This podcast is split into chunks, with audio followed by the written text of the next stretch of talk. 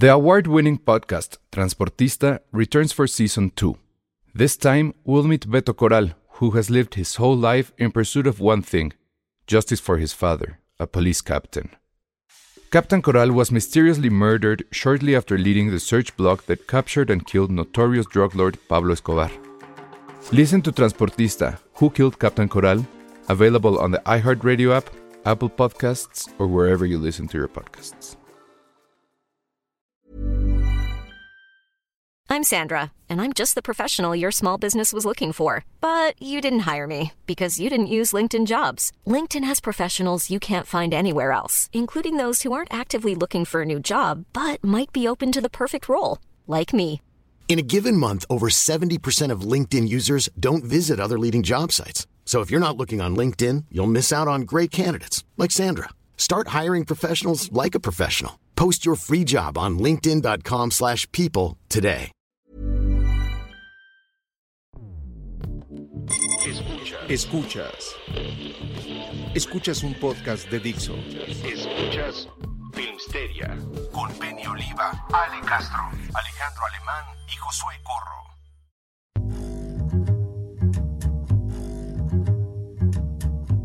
Hola a todos, bienvenidos a Filmsteria, el único podcast de cine que escribe y compone solito todas sus canciones. No necesitamos a nuestros hermanos, no necesitamos a Damon Albarn, ni tampoco necesitamos, oye, la fanaticada de Taylor Swift, puta, es creo que no voy a decir nada porque nos pueden atacar, pero no te metes con ellos. O sea, me gustaría que ya, o sea, ¿cuál sería como si hubiera una pelea, si hubiera como un Godzilla contra King Kong? Serían como los fans de BTS, de los chicos estos, este, Coreano. de K-pop, que la neta también son su fenómeno mundial. Con Taylor Swift, no sé cuál de las dos fanaticadas, si tuvieran que enfrentarse, no sé cuál de las dos ganaría, pero Ay, no sé. sí, sí, sí son hardcore. Pero pues está chido ser hardcore en esas cosas de tu fanatismo, la neta. A mí, a mí se me ocurrió poner hashtag eh, Damon Albarn. Y sí me llegaron unos comentarios de ya siéntese señor. y- Pues que güey, sí la, o sea, el güey la cagó bien, la cagó muy pendejo. Pero tú leíste la entrevista ya no. Sí. No, sí, sí, ya sí. es demasiado, pero yo no. No, ¿Y yo sí la leí, ¿Sí lo pero. leíste? ¿Y? Pues no, o sea, pero, o sea, el pr- primero el güey se pone a comparar cuando no le preguntaron. No se lo preguntaron directamente y la neta, o sea, hasta yo que no Pero soy entonces, tan... ¿cuál fue la pregunta que detonó todo? No, es que no importa la pregunta, es lo que el güey dijo. El güey literalmente dijo, güey, pues esta vieja no escribe sus canciones. Cuando creo que, creo que lo único que a lo mejor, tal vez a lo mejor no de nosotros es fan de sus canciones o de su música. Pero sí se sabe que la mujer compone todas sus rolas porque son súper vivenciales. O sea, sí fue como algo bien pendejo. Que, o sea, fue a nivel de haber dicho, ah, pues claro, pues, pues Blur es argentino. Así de pendejo, te lo pongo como en términos boomer noventero. Así de pendejo fue el comentario de Damon Albarn. haber dicho, claro, pues, pues Blur, eh, Damon de Oasis, ¿no? Así de pendejo fue su comentario y por eso hubo tanto hate. La neta, o sea, así de pendejo fue. Es que yo quiero ver, porque no creo que nada más de la nada. Sí, no, ahí sí yo lo leí, no. ni- O sea, no importa el contexto, sino lo que No, dijo. y Siempre le- importa el no, no, contexto. no, pero es que a ver, si le preguntan. Porque además en la disculpa, Bueno, o sea, ¿qué, qué él pasaría le- si te dijeran así de, ah, pues Elsa, él no escribe sus críticas, sabemos Por que las baja como, ajá. las baja de internet. Sí, sí, sí. Verga. Pero, pero sí quiero saber de dónde. O sea, ¿cuál fue el tren de pensamiento para llegar a eso? Aunque sea una tontería. Ah, pues. empezó a compararla con Billie Eilish y quién le gustaba más, en pocas palabras. Sí. Ya, sí, eso vi lo de Billie Eilish. Pero luego él en su disculpa, que Sí, creo bueno. que fue casi inmediata, él dijo que se habían quedado con eso nada más y que lo habían usado de clickbait. No, bebé, justo lo que dice Ericito, así. fue. Es cuando te preguntan cuál es tu película favorita de Marvel y respondes que te caga el MCU. Así, así, oye, Damon, ¿cuál Más te bien gusta? es algo Me que ya caga. traías en el alma y que querías soltar en Que cualquier soltar. oportunidad. No, o sea, siento, o sea, siento que el güey como a lo mejor Billie Eilish la ubica más o no sé qué, como que se quiso poner como el tío cool que entiende. Y fue, ah, pues sí, en TikTok donde subes tus fotos y te dan like y shares, ¿no? Es como, no, tío, ahí son videos. Como que el güey se quiso ver así, pues sí la cagó y sí se le vinieron encima. Pues sí, Lo que no sí estoy de acuerdo. saber qué onda, porque digo, No, pudo no ser así. No hay forma de no defenderlo, güey importa la que, cagó. es que mi única forma de defenderlo es decir, ok, Es la que no hay cagó, forma de defenderlo. Pero eso la disculpó. cagó, pero es. Albarn. No importa. Creo que eso cagó. te No da. importa. No, o sea, la sí cagó. la cagó, pero te da mucho crédito. O sea, no es cualquier No. pendejo, pues. No, Es que sí no fue muy importa, pendejo porque lo que dijo. Ya el güey es un, o sea, ya está No. tachado de misógino incluso por Ay, algunas se y ya ni siquiera es el tema. Claro, Que se vayan. a- claro. Ándale, mi- mira, me gustó eso de Didier. Es como cuando te dicen que van a hablar de cine y te van hablando de comida. No, o sea, es. o sea, Es lo que hacemos siempre en este la única forma de defender a Damon Albarn fue que el güey pidió disculpas y aceptó que la cagó. Ajá. Y la única forma de disculparnos como- Sí, pero ya, pero la es otra que no somos cagados. ¿Qué? Pero Ah, aquí también es justo. Ahí está tu contexto. Eh, de que nos dice nuestra querida Rebeca. Le Ah, estaban preguntando, Le estaban sobre preguntando letristas. sobre letristas y el entrevistador ok. le dijo qué pensaba de Taylor Swift y él dijo. ella no Entonces sí le preguntaron, es que esa era mi duda, pero dije, ¿a poco así de loco empezó a No. des- despotricar? Ok, ok, ya, ya, ya. Lo que no estoy de acuerdo Ay, porque sí me metí. le preguntan, guácala, ¿te gustan los monkeys? Sí. ¿Sabías que no escriben sus propias canciones? Sí, y todos Y así de, de- Y todos los Swifties gritaron, pero. Justo lo que pasó, pero el mundo era March. Ajá, el mundo era March. guácala, ¿te gusta Taylor? Pero lo, Ay, lo que no. no, lo que no estoy de acuerdo, por ejemplo, es, por ejemplo, o sea, sí estuve muy metido en esa conversación porque también como que dije, güey, ¿cómo la cagas? Pero me puse a leer las, las, o sea, como todo el hilo de las conversaciones y si está bien pendejo, puedes, o sea, puedes tener tus gustos, está perfecto. Y puede ser algo generacional, está perfecto. Pero no puedes decir, porque había muchos comentarios de, este pendejo solo busca fama, nadie lo nadie sabe quién Ay, es. no, Es como, güey. Puede ser que ames a tu. BTS, puede ser que ames a Taylor Swift, pero no puedes no puede, tu mundo no se puede cerrar a lo que solamente tú y tus amigos escuchan. Y Exacto. no puedes desacreditar en que diga, güey, este es un pendejo. Porque había gente que le explica, a ver, está bien que no les guste, pero este güey es creador de Blur, de Gorilas, de, de eh, The Bad, The Good and the Queen. El güey ha compuesto muchas cosas. Si es un ícono, aunque haya sido de tu generación de tus papás, Sí, es un genio. pero no puedes decir que es un don nadie por algo que no le gustó de la conversación que hiciste. Creo que eso es lo único. Y, y lo que más me saca de onda, a lo mejor aquí con nuestros, nuestra audiencia más joven, es que, y a lo mejor sí estoy usando como papá ahorita, pero güey, tienen en la palma de tu mano toda la información del mundo como ninguna otra generación. O sea, Ujú. ahorita que hablemos de Sundance, o sea, hay un, un documental ayer de Meet Me in the Bathroom de las bandas de los de mis tiempos de Nueva York y hablaron de Napster. Y me puse a pensar que decía, o sea, pasaron a Napster que era como dos horas para tener una canción. Y luego pasaron este, este montaje de, de Steve Jobs presentando el iPod, que decían, esta cosa que es como del tamaño de una carta de, de naipes, puedes tener mil canciones y se van a descargar en tu computador, de tu computadora aquí, en cinco minutos. Es como, güey, a nosotros, a, lo mejor a Elsa te tocó a ti ya más grande Napster. pero De- neta- Sí, a mí sí me tocó Napster. Bueno, a mí me tocó Napster, LimeWire. Sí, a, mí sí, me sí. tocó bajarlas así Ares. directo. Yo Ares. Ares y LimeWire. O sea, yo creo que pobres de mis papás, no sé cuántos virus tenían en la computadora por, me- por eso. Pero lo que está cabrón es cómo tiene esta generación que literal en cinco segundos puede encontrar la información de la vida, lo que a nosotros nos costaba años, décadas a nuestros papás. Yo creo que un día mi papá se puso nostálgico hace como dos años. Me dijo, no manches tú, todo privilegiado, yo tenía que recorrer este, una hora para llegar a la universidad y tenía que ir al, a, la, a la biblioteca de medicina y bla, bla, bla. Y fue como, chale, sí es cierto. O sea, yo ahorita me quejo de que todos pueden buscar algo en Wikipedia. En mi época de estudiante no existía Wikipedia todavía. Existía toda la información que bajabas, obviamente, pero no existía Wikipedia. ¿Existía Eudora, se llamaba? La No, yo tenía en carta, güey. En carta, en carta. No en carta. carta yo también. Que yo era bien fan porque había un juego como de trivias. No, no, no, no ñoñando. Puta cabrón, porque era como, es- era como Merlín, tenías que ganar la Merlín a través de trivias de las cosas que te No mames. Era loco, como un no. maratón. Era como maratón Doom. ¿Se acuerdan, ¿se acuerdan de Doom? Sí. Porque ibas como por cuartos y te pasaban preguntas. Entonces, o sea, no creo que esté chido desa- desacreditar tanto, a nos, tanto nosotros, que lo hacemos de broma cuando decimos, ay, pinche Fori es para amor, bla, bla, como también la gente que, justo que fue el aniversario de Skins, que hubo un chingo de gente que decía, güey, Fori es mil veces mejor que Skins, Skins es, es como, güey. Ah, yo nunca vi es esa. Skins". La Entonces creo que, creo que solamente es eso, es como saber que otras generaciones vivieron otras épocas, tuvieron otro alcance y no desacreditar lo que, o sea, desacreditó un poco a Damon Albarn, sí, los fans de Taylor Swift desacreditan a Damon, a Damon Albarn también, o sea, es como, güey, no podemos Sí. ser todos tan egoístas y pensar que fuimos mejores. Ay, pues ya la cagó, ya se disculpó y ya. ¿No? O sea, tampoco es que haya pasado a mayores. O sea, a lo mejor No, hubiera estado peor que él se hubiera puesto necio, no sé. Ya hay otra entrevista por ahí donde dijo, bueno, a lo mejor sí ya estoy viejo, algo así. Así como de, ya, De está bien. Ustedes son increíbles y dominan al mundo y ya, yo soy un viejito. ¿No? Pero bueno, ah, no, no sé. esto, esto qué pasó que nos ponen algo de Ansel que Elgort no y de. Spielberg. Ajá, déjame lo leo. Yo no me sabía ese chisme. Dice, es como hoy que le preguntaron a Spielberg y al cast del escándalo de Ansel Elgort y Spielberg la cagó. Pero a ver si nos dice Ericito, porque la verdad yo no sabía eso, al parecer sucedió hoy.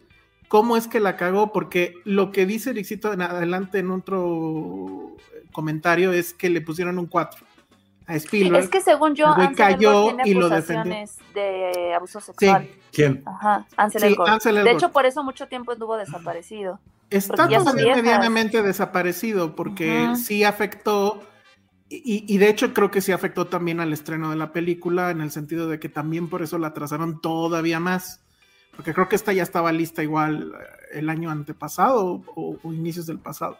Y sí, esas acusaciones pues ya las traía de- desde hace un rato, revivieron no sé por qué. Eh, bueno, ahí exactamente ese escándalo no me lo sé.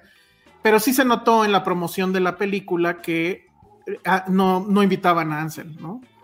Este, en el cartel no lo eliminaron, pero digamos que no salía prominentemente. Y bueno, todo, todo se enfocó con los demás. Pero como ahorita están como que se siente que están peleando para la nominación, que seguro la van a, la van a tener. Entonces supongo que ahorita otra vez se están yendo a medios y algo ha de haber pasado por ahí, pero no sé si. Ahora sí que, este, ¿cómo se llama? Si alguien tiene la liga de lo que pasó, pues mándamelo para. Pues creo que al parecer las rápido. coprotagonistas fueron las que sacaron el tema a colación. ¿De Ansel Elgort? Ajá, de las acusaciones. no, o sea, pero sí, según esto le preguntaron, ¿no? No sé. No sé. O sea, porque- Déjenme buscar. Según esto, ellas fueron como que "Ah, yo no sé nada, no me, yo no me meto. Pero- No, pero aquí dicen que sí lo defendió. Bueno, pero alguien ya haga un mashup bueno. entre Taylor Swift y Damon Albarn. Porque se- Ajá, eso estaría ya muy hagan, bueno. un, hagan un, ahí un mashup y ya que todos seamos felices. Sí, sí, sí, yo estoy de acuerdo. Bueno, pues ese fue uno de los escándalos. Otro escándalo, pues no sé, el de Alfredo Adame. No, mames, está muerta de risa. Yo estoy hasta la madre porque tengo, tengo chats con mis, con, con mis Pero amigos ver, ingenieros. Es que yo vi el video. Llevan dos días con eso ya. Pero ¿por qué es tan Ay, gra- A mí no me causó mucha gracia. Lo A mí siento. No tampoco. mames, sí se siente ese señor. No. Pero a ver, yo vi un video hoy que perdí, lo iba a guardar y dije, ya sabes, es que soy pop sin querer y así de no, lo perdí. Pero bueno, Ajá. según esto era porque el señor hacía había mucho tráfico y creo que la camioneta que iba al frente de él o algo así, no, o sea, o, o algo no avanzó o no sé qué pasó, que aquel en su histeria se bajó y le y empezó a pegarle al coche y creo que rompió las calaveras del coche y fue cuando ahí cuando se empezaban a pelear. Entonces, en una oportunidad a Alfredo se le cae su celular y la, chaca- la chica le agarra el celular y, le, y pues, se lo quita porque le dice, o sea, sí te lo voy a dar, pero págame, ¿no? Y creo que ahí fue todo ese desmadre. pero Yo me sabía otra versión. no sé. Ese fue el video que yo vi, pero lo pasé sin querer y dije, "Ah", ya no vi el chisme completo. Yo me sabía la versión de que supuestamente este, eran unos, o eso dijo él, creo, Ajá. que eran de estos que fingen un choque o algo así Ajá. y que se bajó y fue cuando empezó todo el relajo. Pero pues Yo no sé, No sé. francamente no me importa, o sea, no, no entiendo por qué la banda está tan prendida a mí con me dio risa justo lo que dice Jimena de la niña, la niña que le está picando el trasero. Ah, sí, sí, eso Ay, todo. está creo que, que la niñita creo que está- fue, no fue adrede, sino que no supo dónde más pegarle. Y pues ya le pegó. Pues su manita seguro ahí le daba y ya no llega a otro lado. Le tocó la jalea. Pero además me acuerdo que había otro video de peleas donde también a alguien le hacían eso, ¿no? Que le picaban, le bajaban el pantalón y le picaban. Ah, sí, sí, sí. O sea, ya se volvió un ¿por qué movimiento como de karate o. Oye, yo sí he de confesar que sí No. tuve un tiempo en que me gustaba ver peleas Ah, Ay, no, bueno. Te escucho. yo- contexto, ¿ves? Estuviste a punto de hacer sí. un Damon Albarn. o sea, estamos hablando del que le picaron la cola. y Ajá, tú, y así de, "Debo a mí me gusta. que me gustaba". No, no, Yo, que me "What?". gustaba ver como peleas callejeras en YouTube. Ajá. sí. Ah, es muy bueno, sí. Pero, ah, por ejemplo, la de la del Mameitor, no me acuerdo si alguien la ubica. La de la de le pisaste la pata al Mameitor. No. no sé si lo ubica puta. La mejor era la del perrazo, la de la señora que agarra a su perro y empieza a golpear con el perro a la No otra. manches. Y el perro. Ay, pobre perro, No, ¿no? Pero por ejemplo, es que la- las que te gustan, Ale, son como de batallas que duran cinco segundos. Como las de Adame el son como ya hay un... con- Esa busquen la de la pata del Mameitor, porque es un güey que se quisiera madrear así, pero de barrio, barrio. Llega una cosa así de barrio estaba, que llega así como una combi destartalada y le pasa por encima del pie. Entonces el güey no se pueden pelear, entonces, no mames, la pata del Mameitor, la pata... Dicen el Mameitor. O sea, qué tan chingona puedes que te digan el Mameitor. Entonces, Oye, vean eso del Todo, Mameitor. todo el mundo en el chat ya te está diciendo que qué mal timing, José. Sí, Josué. Sí, sí, sí. Que qué momento tan agradable. No, era para decir que te- me gustaba ver videos. El Me gustaba que me pica la jalea. Bueno, no sé, pero en serio ya, no sé si alguien de, de mis amigos ingenieros ve esto, creo que no. Ay, qué Pero sí, sí. amigos, ¿eh? Ya, en serio ya basta con, o sea, me han mandado N cantidad de memes de lo de Alfredo Adame, pero en serio así, N. Es que estuvo muy bueno. Está el de, el de ¿cómo se llama? El de la mochila azul, ¿cómo se llama ese cantante? Pedro Fernández. Ah, ah, el que está así, y así de, ¿y por qué la niña le habrá picado la cabeza? ya, por favor, en serio. Ay, está bien cool. Mándenos videos de peleas, pero peleas con contexto e historia. Del perrazo, tienen que ver la del perrito. Pero es que No, pero nada horror. más es como estar chistosa, pues, pero debe haber como una historia. No sea, mames, pobre, es que no sé por qué se empezaron a pelear dos señoras. Es que, ¿sabes qué? Yo también llegaba a ver esas, peleas y no hay nada más feo y más crudo que dos mujeres peleando. O sea, eso sí me da miedo. camino. No mames, Las- se las peleas- el pelo, se rasguñan, se encueran. Es como, güey, qué miedo. Las peleas de secundaria también son muy heavy. No manches. En YouTube hay varias. Pero bueno, el otro chisme es lo que pasó con Fight Club en China. Ah, eso sí no me lo sé dar cuenta.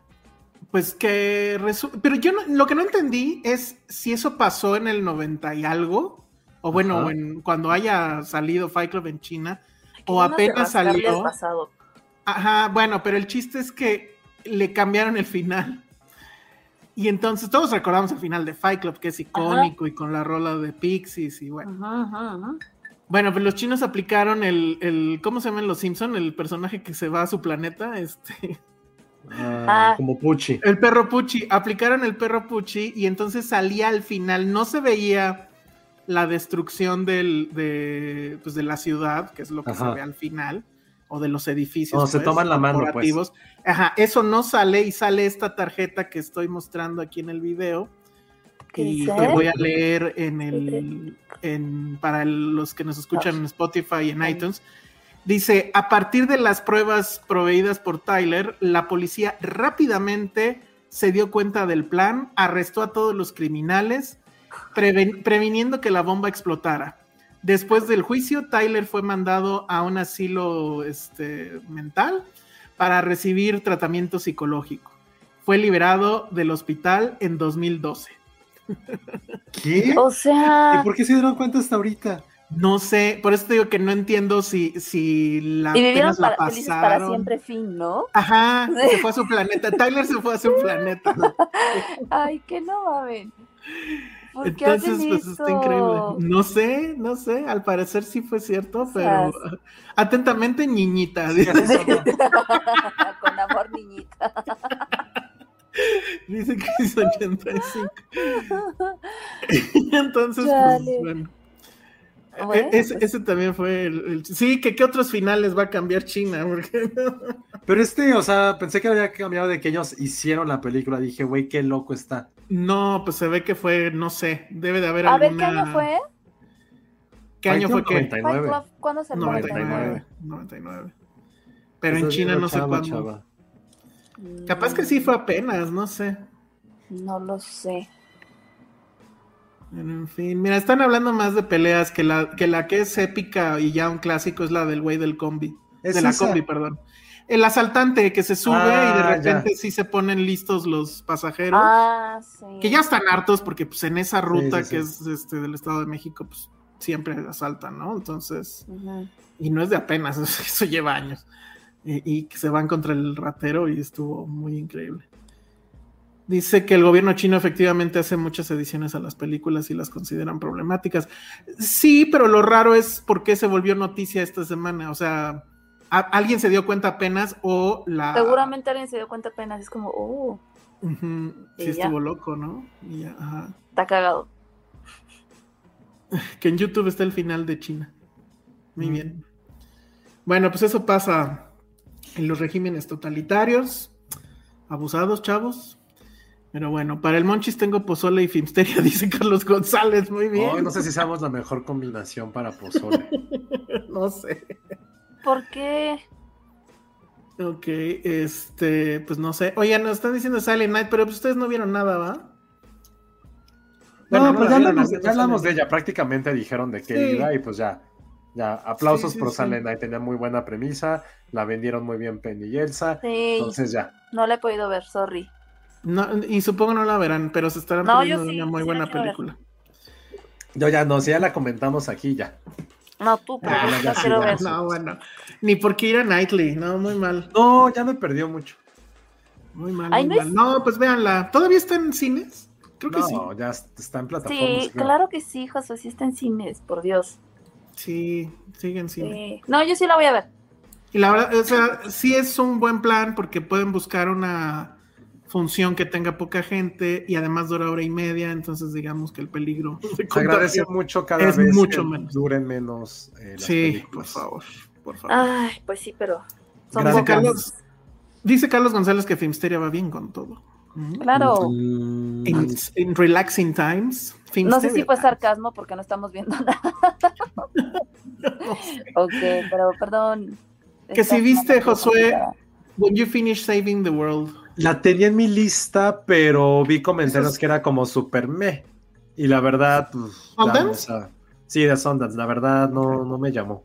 O sea, sí la tenía en mi lista, la iba a ver el segundo día, pero no, leí un poco de malos comentarios. No, comentarios de que era muy olvidable. Y pues ya mejor en los festivales, pues ya mejor te aguantas. Gentle Mendiola nos dice también sobre Yellow Jackets. A ver, ya hagamos compromiso de que ahora sí la que viene, ¿no? Ujú. ¿Qué ofrecen? Ay, Muy bien. Este, yo ya la casi la acabo de ver. No voy a decir nada todavía. por tu Pero- carita sé que se ve que te está gustando. Uh. Oye, ¿qué, ¿cómo ves lo de la NFL y del Super Bowl?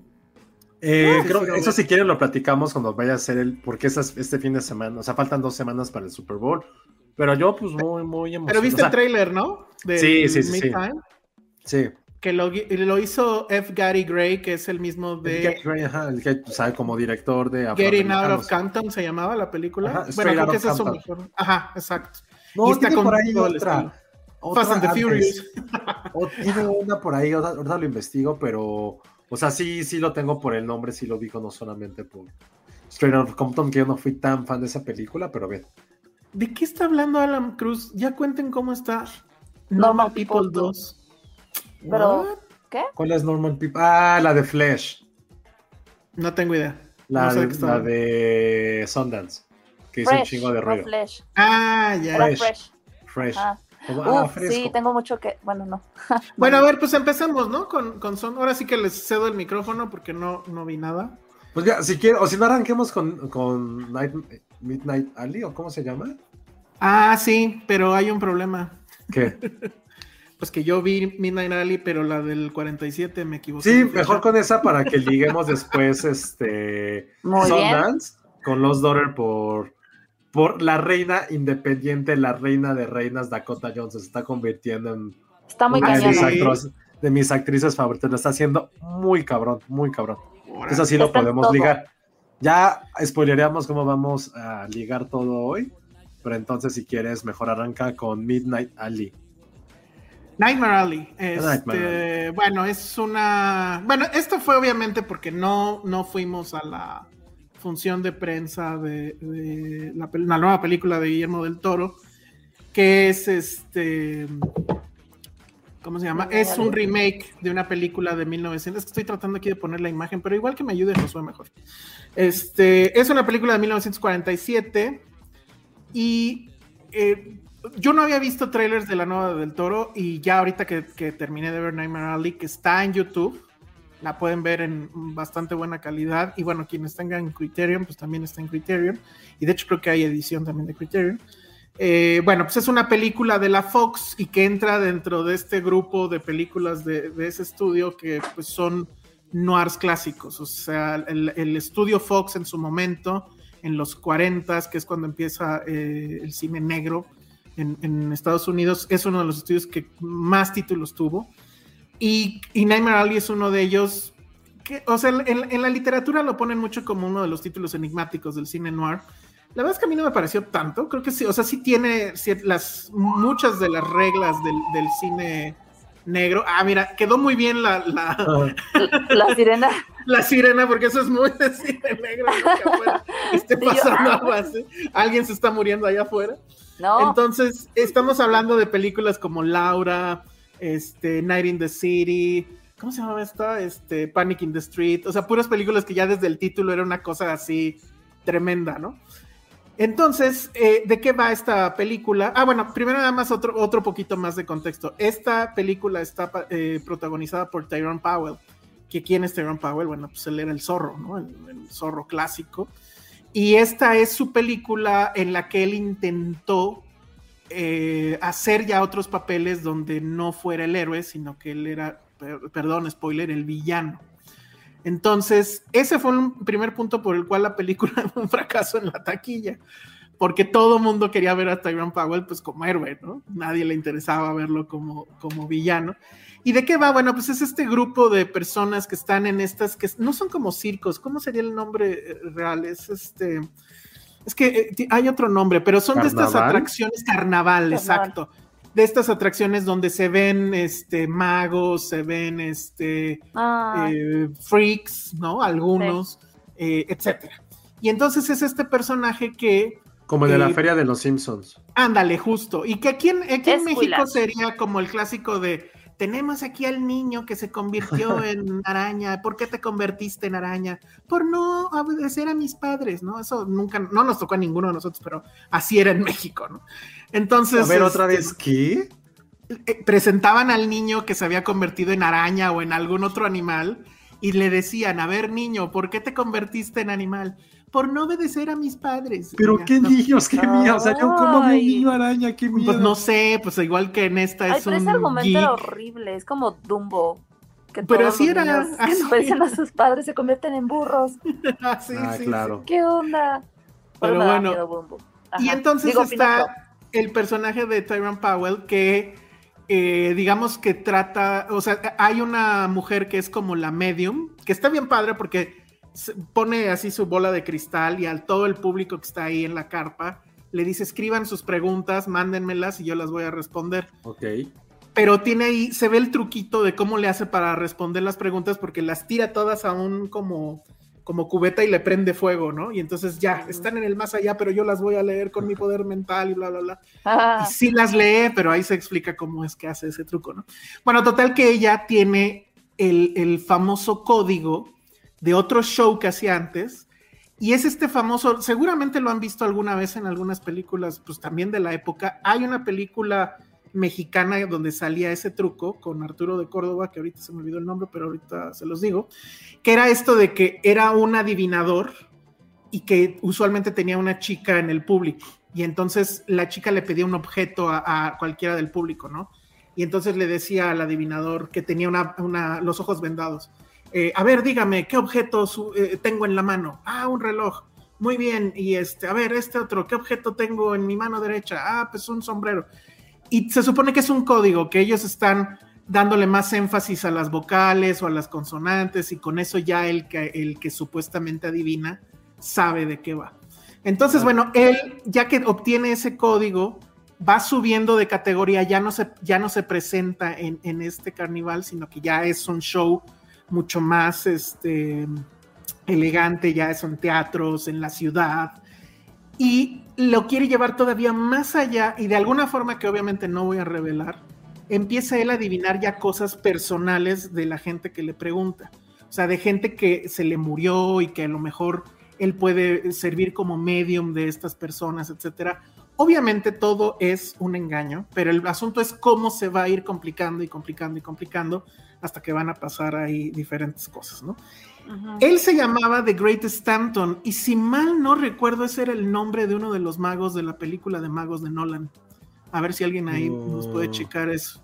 Tendría mucho sentido porque incluso en el argot de la gente que se dedicaba a eso, entre ellos decían que si conocían el trabajo del gran Stanton y cuando contestaban que sí, es que era el código como de, ah, estamos en la misma onda y nos dedicamos a lo mismo.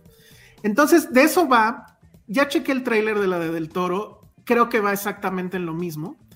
Eh, pero en la de Del Toro, pues obviamente se ve que está muchísimo más estilizado. Sí se ve que le dieron una lana, pues bastante considerable para hacer la, película. Y la, cuestión aquí es ver por qué a Del Toro y qué es lo que hace Del Toro con esta cinta, porque a diferencia de, pues básicamente todas, aquí al parecer no hay como tal monstruos. O sea, probablemente estén los freaks del, del, del carnival, pero no como tal así monstruo tipo el anfibio o no sé, o sea, cualquiera de sus monstruos de, todas sus películas. Ya hay mucho esta frase en el internet, donde dice hmm. que aquí los monstruos son los seres humanos, ¿no? El monstruo siempre eres tú. Ajá, exacto. Y entonces, este, pues habrá que ver. La verdad es que yo sí me voy a esperar a encontrar una función casi sola para ir a verla y ya la semana que entra, este, pues ya les hablaré yo de, ello. El cast está impresionante porque, ah, mira, alguien me llama. Este, el, el, el, cast está impresionante porque es Bradley Cooper, que pues, es el protagonista y que es este cuate. No puedo colgar. Bueno, entonces voy a contestar. Y eh, está también Kate Blanchett, que tengo entendido que es, bueno, hay un personaje que es una psicóloga, Tony Collette, que ha de ser la medium, William Defoe, que no voy a decir qué podría ser, Richard Jenkins, Rooney Mara, obviamente está Ron Perlman, o sea, sí trae todo. Eh, los de siempre. Sí, o sea, bueno, no, son nuevos Bueno, con Kate, ¿ya había hecho algo? Creo que no, es la primera, ¿no? Según es la primera. Y lo que dice también el, chismecillo es que, bueno, no es, no es chisme, está en los créditos, eh, está coescrita con Kim Morgan. Y ustedes se preguntarán, ¿y quién es Kim Morgan? Bueno, pues resulta que es su esposa. Ahora ya sabemos que es su nueva esposa. Es, esa güerita que la acompañaba en los Oscar y en los Globos de Oro hace, ¿qué? ¿Dos años? Ajá. cuatro eh, ya. Ya cuatro años, madre. Bueno, entonces esto, no sé, o sea, siento que todo esto es más bien así un sí mi vida. y, y, pues sí, dijo, ok, vamos a hacerla. Pero lo que sí es cierto es que, digo, perdón, pero sí se siente mucho que Fox medio la dejó abandonada.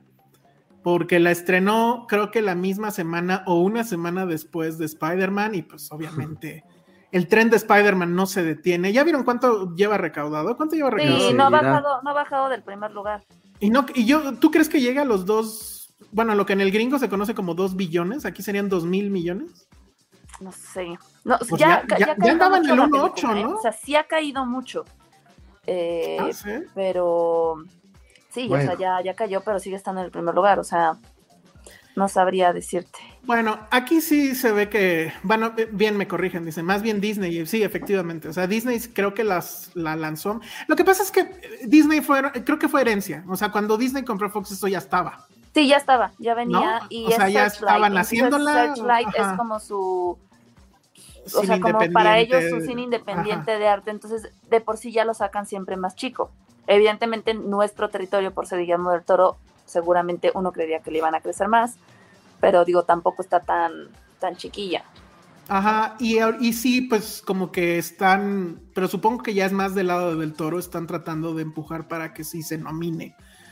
No sé, no la he visto. Sí, yo la verdad, o sea, no sé, no la he visto, habrá que verla, lo veo complicado. Muy. Ya todo el mundo quiere una nominación, ya se les pegó el coda a todos.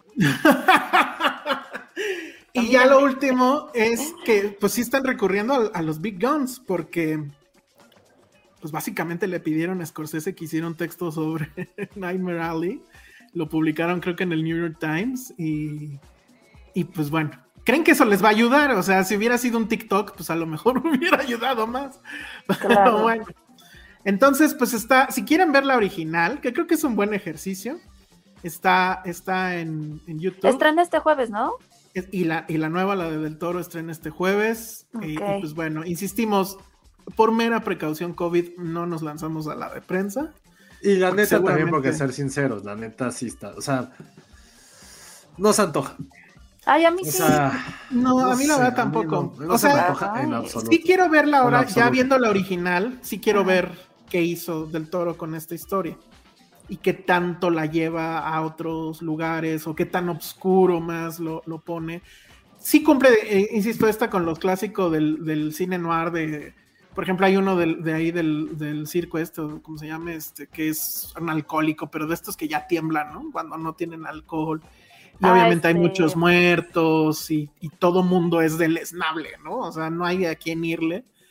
Pero no sé, o sea, uno revisa la filmografía del toro y la verdad es que dices, güey, o sea, sí está raro que esté en estos terrenos y, a ver si está en ese tono, pues. Porque él en realidad no es tan oscuro como parece, creo. O sea, sí sus monstruos y sí su pero siempre termina siendo muy terso y muy una, una papacha al corazón. Es como, sí, un poquito, pero digo, creo que aquí la magia del toro es que, bueno, a mí, en lo personal, creo que lo que tiene es que es, ay, no sé, tiene una estética muy, muy padre, o sea, a mí me encanta como toda esta, esta visión que tiene para crear estos personajes y creo que eso es lo que le da, o sea, al final te puede decir, aquí está mi monstruo y te termina dando ternura al final del día, porque él nunca, creo que nunca te ha puesto a los monstruos como monstruos verdaderos, eso es como algo de él de siempre, ¿no? De cajón. Y, ya ha sucedido en su cine que los humanos son los monstruos. Yo me acuerdo la mucho. De, la de Ghost, no sé cómo se llamaba, la de con mi esposo Tom Hiddleston, la de los ah, fantasmas. no, deja todo Crimson Peak, bueno, ¿no? O sea, todos veíamos la escena de la del este esqueleto que se arrastraba y dices, güey, qué miedo, ¿no? Pero al final ya con el contexto dices, ah, mira, no, pues no, es una víctima, pobre. No, pero no sé si se acuerdan del general en, el laberinto del fauno. Exacto. Ese güey sí estaba acá. Ese sí era un hijo de su. Exactamente. Sí, sí. Puta, que dura dos horas y media, no me jodas. No mames, neta. Ni la original dura eso, la original dura dos horas. Y con todo y créditos de los de antaño. No, no manches, bueno. No, La verdad es que sí deberían de ponerse. deberían, sí deberían de ponerse con el super chat, ¿eh? Para por, si me, por lo menos para las medicinas, por si me da el cobicho. Tranquilo, no. Bueno, pues entonces eso es Nightmare Alley, pero la del 47. o sea, esto es como mira, siempre es bueno ir a los clásicos. Sí, sí, sí, sí. Sí, la verdad sí está buena. Sí, o sea, la, la original está muy buena. Y, la pueden ver ahí en YouTube, entonces está padre. Dura dos horas, no se exponen. entonces, bueno, pues eso es, ese es el estreno fuerte de esta semana, tal cual, ¿no? Porque creo que no hay nada más, por lo menos en cartelera. Ahorita... No, no vi la verdad. No vi yo tampoco. Y me llegó la nueva de próximos estrenos. Ah, vamos a tener, nos están recordando que vamos a tener boletos para otra película que se va a estrenar, pero bueno, eso lo vemos al rato. Y ya tenemos aquí a Taran ah, Hello. Eh, hello. Oigan, no he acabado la película, está larguísima. bueno, es que les contamos porque no, no saben, eh, eh, eh, Penny está cumpliendo la tarea de que nos pusieron en un super chat la semana pasada de comentar de Los Daughter. Entonces yo ya la vi, la vi desde hace un rato. A mí me faltaron como 15, 20 minutos. Es que está bien larga.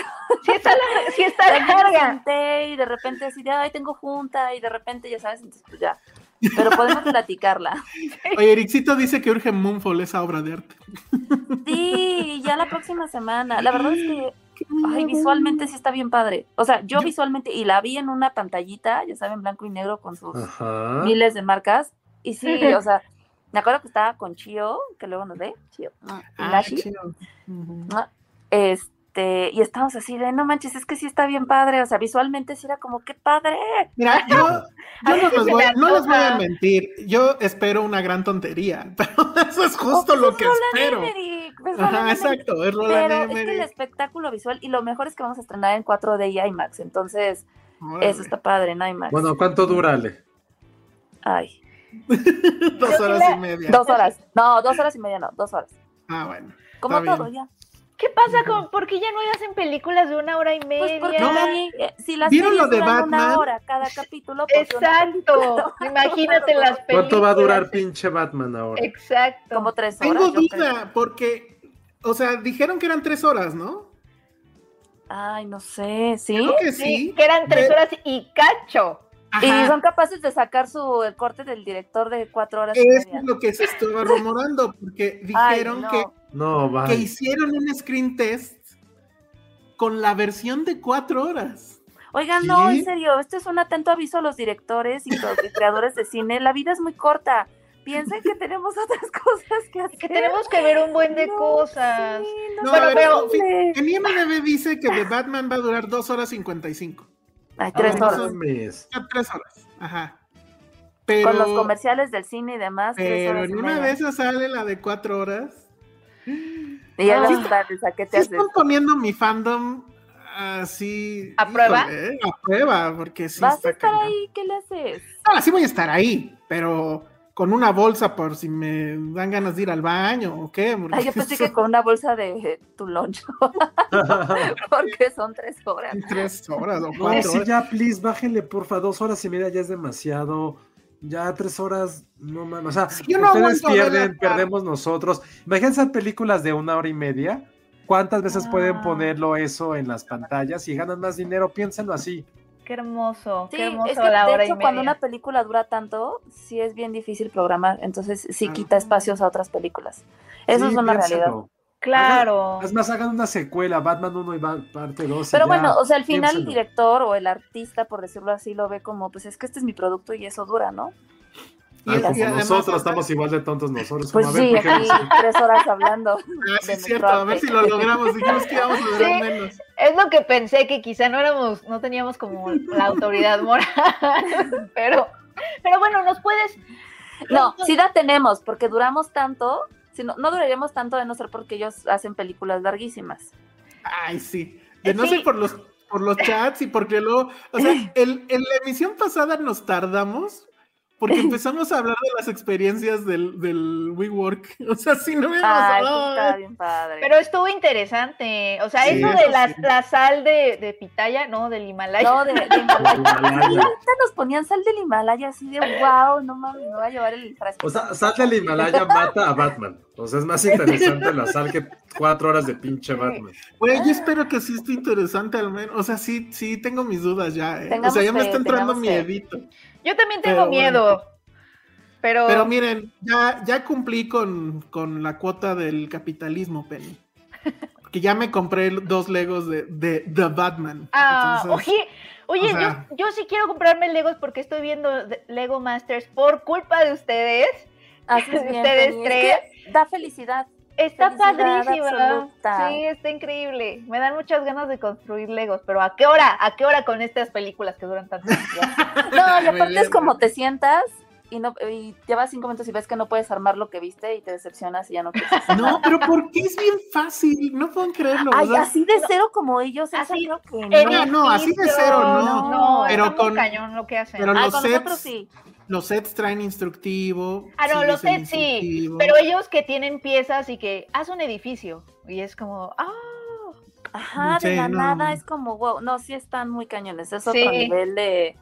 No, no, no. Oye, y yo tratando, porque hay una, hay un episodio en donde tienen que hacer sets este, que, de géneros de, películas, de cine, y yo así queriéndoles dar, queriéndoles darle, darles dirección, así como de romance, no sabemos qué hacer de romance, y yo, está bien fácil, nada más hagan esto, ¿sabes? No, ¿qué hubieras hecho en esa, José y yo estábamos así de, ¿tú qué harías? ¿Tú qué harías? Y José solo decía, uno de dinosaurios, y para terror, sería con un dinosaurio, entonces no sé qué, entonces el dinosaurio, después yo, güey, si fuera por ti, todo sería dinosaurio. Todo sería dinosaurio, muy bien, ya sé qué regalarle en la próxima Navidad. Todo lo que sea de dinosaurios. Pero de Lego, el dinosaurio. Sí, porque el pobre Fanny no tiene cosas de dinosaurios. Ah, Josué, no, regálale cosas de dinosaurios a Josué. Así es. Pero bueno, entonces tú qué hubieras puesto en el cuando les dijeron que hagan un set de romance. Yo también me quedé igual, ¿eh? Fue así no, pues es que, o sea, tal cual, dos, dos castillitos, eh, dos balcones y dos, dos, dos, dos muñequitos que estén así, que así con la mano, ya sabes, estirada sin tocarse y se entiende que, pues, no pueden estar juntos. Ah, mira. Estaba pues bien fácil. Y estos chavos así. Nada más te falta saber armar Legos y ya estás. Lo puedes tener toda la vida. Estaba bien fácil, era como Romeo y Julieta tal cual, o, el balcón de Guanajuato del beso, es que no lo conocen. Ah, Yo sí lo conozco, eso hubiera estado bueno. El callejón del beso. El callejón del beso. ¿Y si te diste el beso, Penny? De, en el callejón del beso, no, nunca me he dado un beso en el mm. callejón. ¿Ustedes sí? Yo sé que fui, pero no recuerdo si fui con alguien. Pero, o sea, te estoy hablando de la prehistoria. Y, y Pati ahorita sí de, ¡fue conmigo! No, no fue conmigo. Eso sí me acordaría, pero no, no, no fue Yo con Sarah Hodge. ok. Has hecho confesiones muy fuertes este día, José. Te perdiste de una super confesión no, hace fue rato. confesión, fue mal timing. ¿Cuál, cuál, cuál? No fue confesión. Es que estábamos hablando de la pelea de Alfredo Adame, ¿la viste? A que salió con su pistola, ¿no? Ah, no, no, ya es otro chiste. No, salió con otra cosilla, no, se lo, se lo... Pero que no estaba armado, yo vi que estaba armado, ¿no? Traía algo, pero... Era un celular. Esto puede ser fake news. Ya, ok. Pero entonces empezamos a hablar de la niñita que sale del coche y que le empieza a dar nalgadas también a Alfredo, porque pues, venía con la familia. Le empezó a picar la cola, le empezó a picar la cola tal cual. Ah, entonces salió el, el no sé, ¿viste Estamos hablando de eso. un señor que le picaron la cola una vez en una pelea, que le bajan los pantalones y le pican la cola. Entonces estábamos hablando de eso y Josué así de, yo tengo algo que confesarles. La verdad es que a mí me gustaba, y se, como que hizo una y hace una pausa. Que le piquen la cola. Hicimos la misma cara, Penny, la misma cara que estás haciendo tú. ¿Cuál fue la confesión? Sí, yo dije, que me gustaba ver videos de peleas en YouTube. Ah, ya, ya, ya. La misma cara hicimos, Penny. Oye, Penny trae su suéter de Freddy Krueger, qué increíble. No manches, lo amo. Está increíble. Me lo acabas de regalar. Se ve súper rico. Cómprate las garras, por favor, por favor. Miren, ya estoy lista para este Halloween.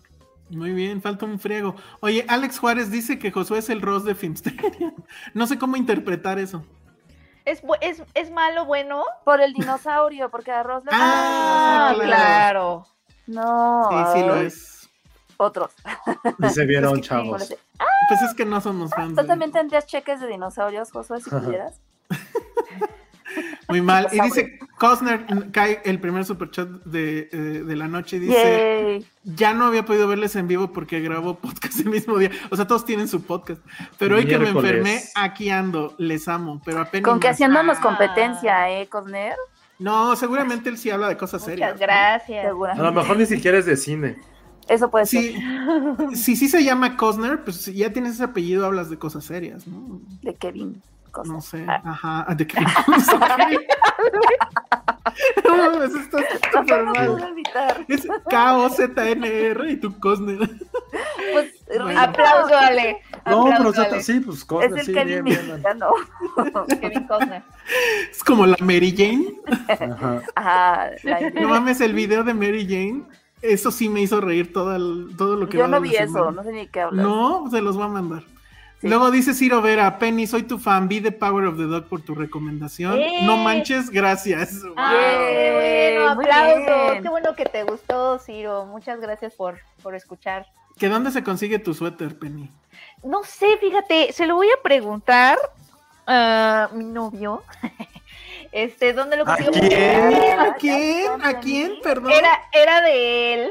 Que se este, llama. Y yo se lo, se lo, se lo robé porque no sé por qué no quería ponérselo. Sabía, dije, ese suéter es robado de algún. Yo también lo Sí, robé. es, súper- sí, es como, sí es como moda boyfriend, ¿no? O sea, sí se Sí, está dije, padre. Fuertes declaraciones, creo que nunca había dicho al aire Penny.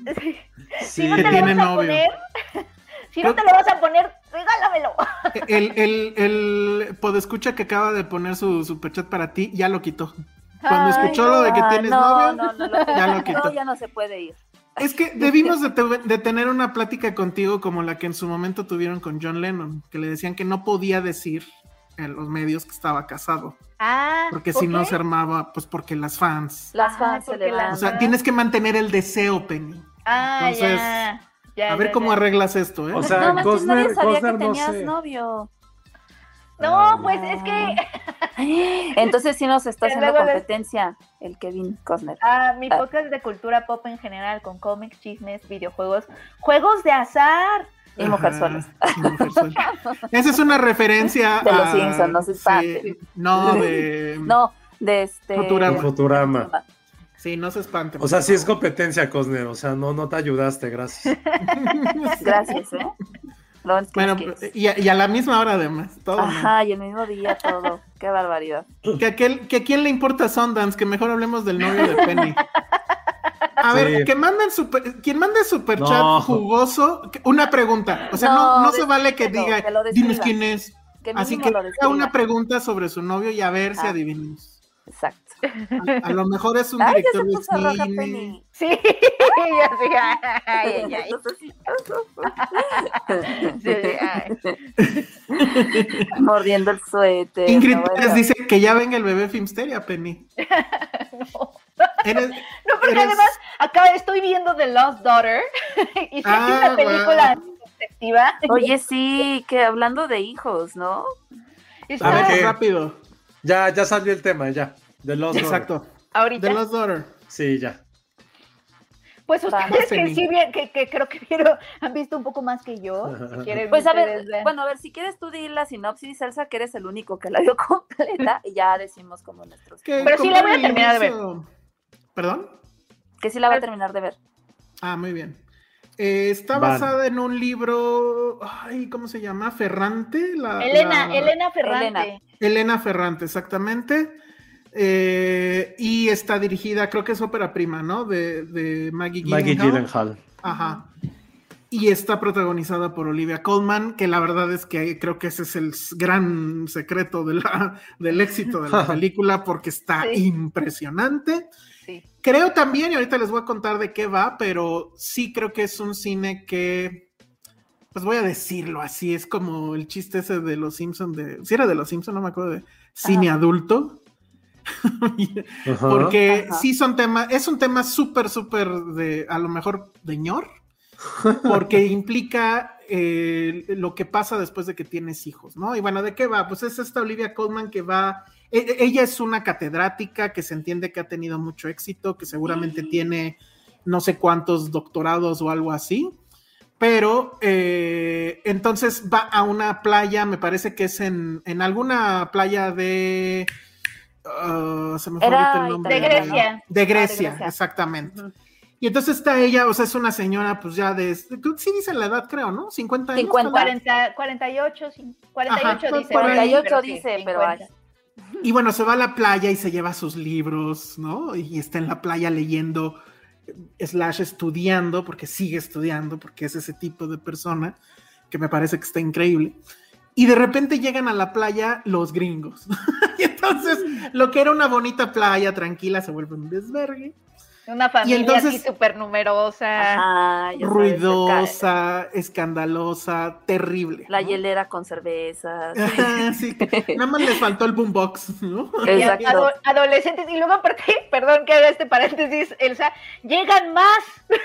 Ah, sí, claro. primero la familia, y luego llegan los amigos en un barco, ¿no? Y ella se queda así como de como. Y los amigos, así ya sabes, el güey de varo, pero que se ve súper nacazo y bueno. Entonces, ah, bueno, también sale por ahí Paul Mezcal, que es como que el encargado de la, qué, guapo se ve ahí, ¿eh? Sí, se ve pues, muy guapo ahí. Siempre, ¿no? Ay, no, eh, bueno, a mí no me gustó en Normal People. Nadie le quería que fuera un estudiante, o sea, se veía como de 40, que no mames. Pero bueno, ajá. Bueno, entonces él, él, hace ese pequeño papel y bueno, como que se disculpa con, con Olivia Colman por el desmadre. Y en, dentro de ese desmadre sale Dakota Johnson, además con, con pelo negro increíble. Se, ve súper guapa. No ufa, no manches. Cañona. Y ella lleva, ella es como que la que se casó con el güey Naco Rico y tiene una hija chiquita. Entonces, en algún momento de, de, o sea, esta escena se vuelve a repetir varias veces, o por lo menos dos veces, donde Olivia Colman va a buscar la paz de la playa y otra vez llegan todos estos güeyes. Y en una de esas, ya en el colmo, le piden que si se mueve, ¿no? Porque no sé. Quieren estar juntos, Ajá, todos quieren estar juntos y ella les dice, estás pendejo. Pero bueno, entonces está en eso y, pues ya nada más le queda, ya se olvida de los libros y le está, está viendo a esta, esta familia horrenda y de repente ve cómo se pierde la niña chiquita. Y entonces todo mundo la está buscando. Ella, pues, no, nunca entendí eso así bien, pero bueno, no quiero ahí. Si ella la encuentra, o sea, si la encuentra o ella sabía dónde estaba, no sé. Pero el chiste es que ella la, lleva a esta niña de vuelta con sus padres, que es con Dakota Johnson. Y entonces ahí va a empezar una relación, mm, no sé cómo calificarla, pero que a ella le va. diría yo, ¿no? Sí, pero más bien de retrospección y de introspección, porque entonces ahí viene la segunda historia, porque digamos que son dos historias que están en el tiempo entrelazadas. Vamos a ver flashbacks de Olivia Colman cuando ella era joven y que tenía a sus dos hijas, pero además tenía al esposo y además tenía este asunto de no, es que yo quiero estudiar, yo quiero hacer esto y pues obviamente la maternidad y, estar casado y eso pues probablemente no era compatible y de ahí va a venir toda una serie de, cosas. Entonces, sí es una gran historia, porque justo creo que lo que pone en, duda o, o, o sí subraya es, sí se puede ser madre y estar, pues que tienes que estar en teoría 24/7 con tus hijos y demás, pero a la vez no abandonarte a ti misma, es decir, no abandonar tus estudios, no abandonar tus deseos de una carrera larga, etcétera, etcétera, etcétera. ¿Se puede, no se puede? ¿Qué costos tiene? Y la verdad sí es una gran película. Eh, la forma en como Maggie Gyllenhaal va hilando todas estas Em, flashbacks y, todo este asunto que está en la cabeza del, protagonista y que probablemente no se dice con palabras es fenomenal. Olivia Colman está increíble, as usual, pero creo que sí, la, la, mano femenina sí se nota mucho en la película y era ultra necesaria, obviamente, porque insisto, además de todo tiene eso. Creo que muchos hombres no van a entenderlo, porque para ellos la paternidad es otra cosa y es como que mucho más fácil o más común ver que los papás, hombres, sí salgan pues a ganar el, pan y, pues se vayan, ¿no? Y estén ausentes, aunque sigan proveyendo, y, y, que una mamá hiciera eso, una mujer haga eso con sus hijos, siempre está como que muy mal visto. Entonces, de eso va, y la verdad es que a mí me parece que es impresionante, pero sí creo que es un tema que evidentemente a cualquiera que tenga veintitantos y, que use TikTok, que por cierto siempre sí estamos en TikTok, este, no le va a interesar un carajo, ¿no? Entonces, este, es una película adulta en ese sentido, y yo sí creo que está ya con un pie en la nominación, si no es que ya la tiene. Porque sí es, sí es una muy, muy buena película. No sé. Es, que Olivia creo que se ha vuelto en garantía, ¿no? O sea, justo lo que decías, creo que esta película, a diferencia de Yuya, no romantiza la maternidad, que de ser otro chisme, no sé si lo vieron. Ah, no, eso sí, no supe. Por las fotos estas que de, como, si, como si la maternidad fuera paradisiaca. ¿no? Y además te ves toda arreglada y sin un pelo de fuera. Es justo lo contrario a eso. ¿no? Es y justo los videos así, ya sabes, con música zen con su bebé y aventando la pelota de su perro y es como, ay, qué chido. pero, pero bueno, o sea, muy su problema, ¿no? Pero bueno, no es el punto. Este, en el poco tiempo que vi la película, porque digo, insisto, me faltan como 20 minutos, sí, o sea, justo creo que a mí lo que se me hizo muy interesante, porque yo, The Lost Daughter, como que no me, no me, vaya, yo pensé que iba por otro lado como un poco más trágico, ¿no? Sobre todo cuando vemos este desenlace de la niña y demás. Creo que es justamente, nos habla de esta madre que sí, o sea, es una mujer que, que elige su individualidad sobre su propia familia, ¿no? Pero al mismo tiempo creo que también representa estos, pues no sé, cicatrices o arrepentimiento de, de porque también no es una mujer que veamos como, güey, no me importa, yo sobre todas las cosas, pues no, o sea, por ahí vemos también esos matices de que pues le hablo a mis hijas, ¿no? No es tanto una obligación, pero pues primero estoy yo, o sea, que creo que también son cositas que, que, que está padre verlas reflejadas en el cine. Creo que esta es la ópera prima de Maggie, ¿no? Sí. Hizo, hizo un corto, ¿no? En esto de los de la pandemia, creo. Ah, en la. ¿Cómo se llamaba? Sí. Que también Kristen Stewart hizo uno, ¿no? Sí, en, esos cortos que, estuvieron en Netflix, ¿no? Ajá. y en ambas, en ambas, en el corto como en la película, castea a su esposo. Y sale su esposo. Sí, se me hace su esposo, que esté ahí. Sí. Que su esposo, by the way, va a estar en Batman, The Batman, Peter oh. Sarsgaard. Sí.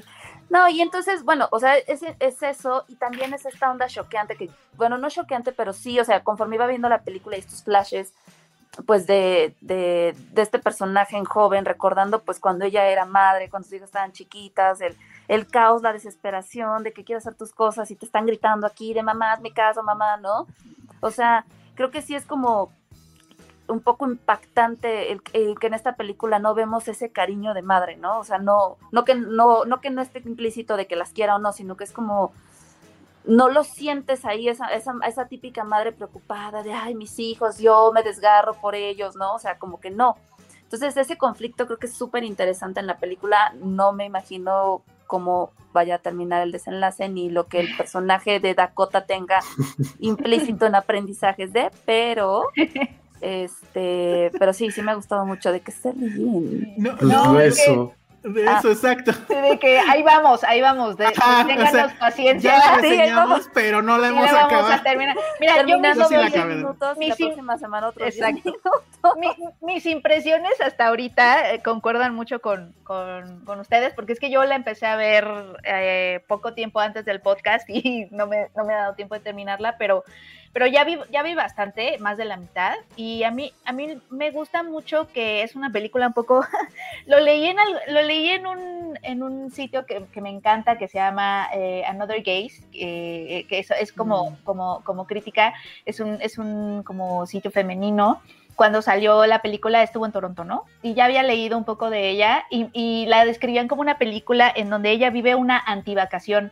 Y creo que tiene razón, porque ella está, llega como a este lugar este, del Mediterráneo y, que suelen tener como estas vistas, ya saben, paradisiacas, súper suntuosas, etcétera, pero aquí no, ella no se relaja ni un minuto. Y sí es cierto, ella desde que llega parece que trae, o sea, ya después te das cuenta que lo que pasa es que ella por dentro no, no, no tiene paz, ¿no? Y va cargando como su pasado, pero nadie la deja como en, como en paz, ¿sabes? Si no es el grillo, si no es la persona que se acerca para platicar contigo en la playa, o el que se acerca cuando estás comiendo, o, o el señor que te sube las maletas y quiere hacerte plática, es decir, como es una vacación en donde ella no logra relajarse y me gusta la relación que empieza a tener con esta Dakota Johnson, porque justamente como estábamos hablando de, lo que pasa con Yuya o de esas imágenes de la maternidad, al principio ella se le queda viendo a esta joven, a esta madre joven que es Dakota Johnson con su hija, porque pareciera ¿no? Que es esta imagen de mamá perfecta, están las dos sentadas, ella como hablándole a su hija,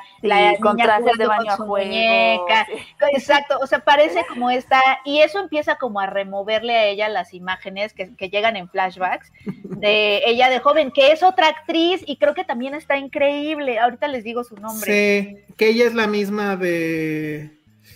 Ay, ¿cómo se llamaba esta película? Ay, ella, ella ya la tuve en la de Rose este, ¿cómo se llamaba? A ver, ahorita les digo, ahorita les sí, pero lo que también, lo que me gusta justo es, a mí me laten mucho las películas que desmitifican la maternidad y, y, en esta película... Jessie, Buckley.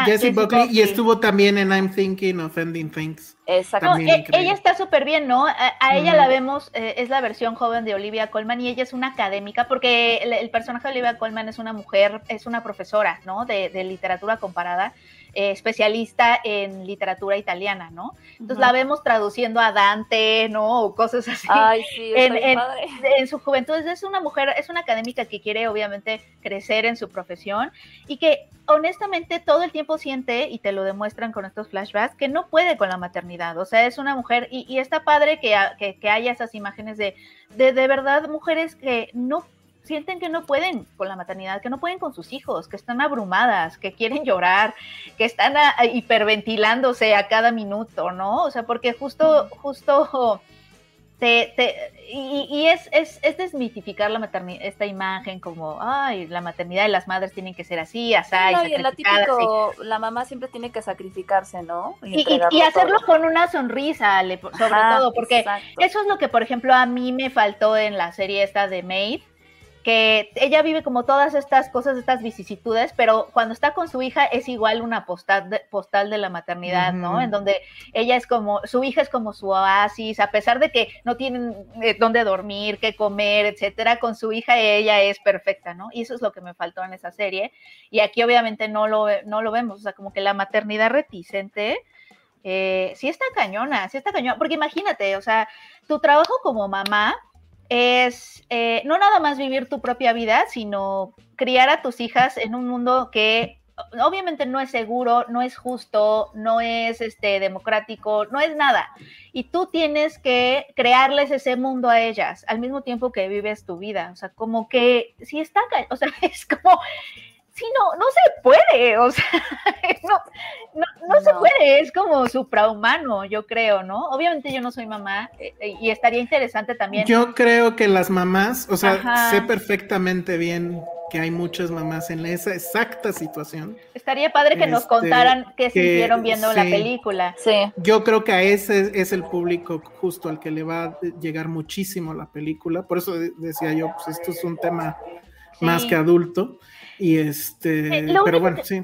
Lo único, lo que me, lo que me gusta, bueno, lo que no sé qué pensar, todavía no, mis pensamientos no se ordenan con eso, pero estoy notando en la película que ella vive, o sea, Olivia Colman ya, este, en el, en el presente, pues, durante su vacación en el Mediterráneo, en donde ella pues está recordando y haciendo estos flashbacks, tiene muchos momentos en donde medio hace el ridículo o, o se equivoca, ya sabes, empieza como a saludar. Em, empieza como a saludar, hace como varias cosas que son como, pasa varias vergüenzas.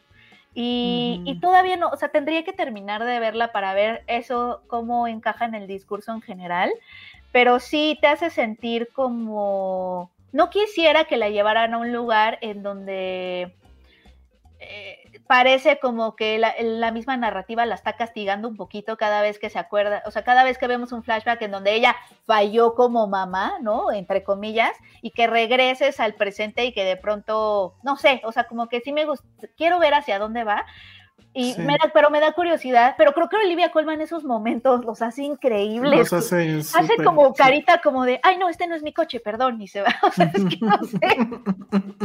Pero bueno. Hace, un, hace un penny. Siento que esas cosas te pasarían a ti mucho. Eso, exacto, eso está interesante. Que no sé si a lo mejor cuando traes tanto adentro, ¿no? O te están removiendo las cosas, eso pasa, ¿no? Eres como torpe en, en, tu alrededor no sé si les ha pasado que andas como, como mal emocionalmente o algo y si no te estás desenvolviendo bien, no sé. Es más el estar como inmerso en tus recuerdos, en tus pensamientos. Creo que nada más es, ese recurso, creo yo. Sí, es de ensimismamiento. Sí, exacto. Esperen a ver cómo termina, que creo que termina, termina bien. Habla mucho con We Need to Talk About Kevin, ¿no? Creo. O sea, es ah, este asunto de nuevo de, la maternidad no es nada dulce, es, puede ser un infierno. Y, la mamá de We Need to Talk About Kevin además también tenía ese tema de la carrera, ¿no? Ella era escritora de viajes o algo así. Y pues ya por el hijo tiene que dejar la carrera y ella lo resiente muy mal. Sí, y no tiene, también le falla como esta onda de, de la maternidad tierna, etcétera. O sea, porque además, si se fijan en, el, en, en esta película, es sobre paraísos que parecen paraísos, pero que no lo son. Un, el Mediterráneo, ¿no? Y que siempre se nos ha presentado así, y la maternidad. Y la maternidad. Justo. Eso está bonito. Eso Hay muchas cosas de maternidad. Dice Carmen Cuevas y está inspirada en la novela de Elena Ferrante. sí, lo dijimos al inicio, pero eh, una novela que asumo debe de estar en Penguin Random House. Y muy bien, búsquenla. Porque... No, y de hecho creo que sí se empezó a vender muchísimo, ¿no? Porque justo por la película. Creo que sí. Yo creo que sí este, va a estar en los Oscars. La actuación seguro, o sea, Olivia Colman seguro va a estar nominada. Ya lo de la dirección, pues se, verá, pero definitivamente creo que sí la merece Maggie Gyllenhaal por esta ópera prima. Estaría loquísimo si lo gana. La verdad es que ahorita no tengo ni siquiera bien en el radar contra quién podría ir, pero, pero sí, o sea, a lo mejor contra Spielberg, ¿no? Pero bueno. Dice Rocío González, y luego es muy ambiguo, no sabemos si esas interacciones con sus hijas en el momento actual realmente pasan, claro. Yo llegué a un punto en el que dije, ¿estará fingiendo? no sé.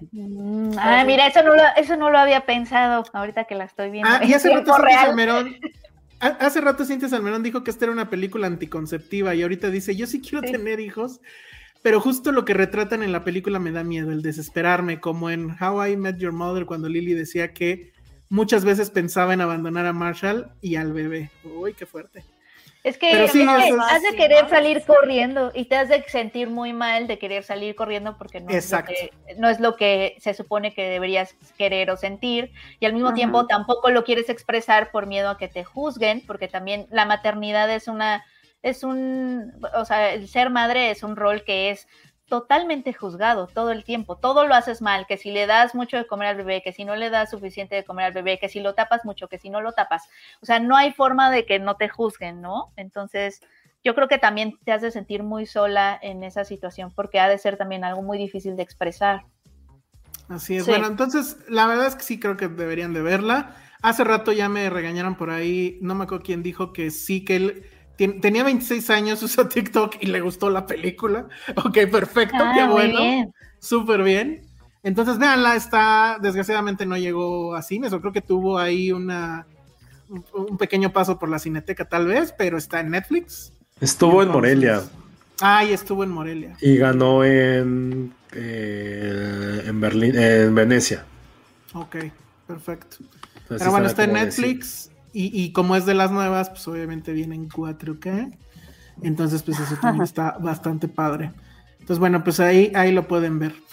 Entonces, eso fue The Lost Daughter. Y antes de pasar a Sundance, ya tenemos el primer super chat donde le preguntan a Penny sobre su novio y preguntan, Héctor Cabañas le pregunta, ¿tu novio ha sido invitado a algún podcast de cine? Tan, tan, tan. Tienes contestar, Penny. Sí. Ya, dijo sí. Perfecto, muy bien. que van a hacer preguntas de sí y no. Ajá, exacto. Entonces, ¿quién más se anima para hacer preguntas a Penny sobre miedo. su Estamos lucrando con tu noviazgo, ¿viste? Muy bien. Está bien, que algo sirva. Que algo sirva que arruinó su secreto. Así es. Ah, me estoy diciendo como un tipo, eh, adivina quién. Exacto, es una divina quién. Muy bien. ¡Qué miedo!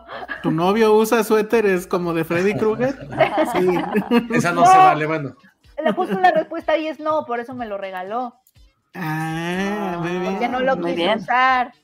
porque le decía todo el tiempo, oh, Freddy Krueger. Ya no lo, se lo volví a poner y yo.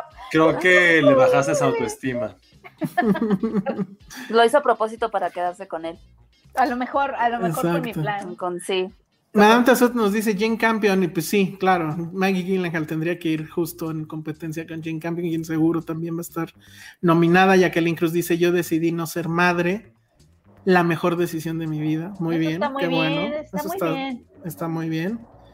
Eh, en fin, bueno, pues ahí creo que había por ahí otro más o menos en la misma onda, pero bueno, ya lo perdí, lo siento.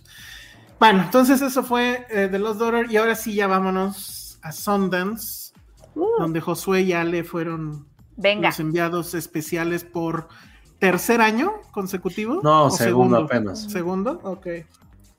Muy bien.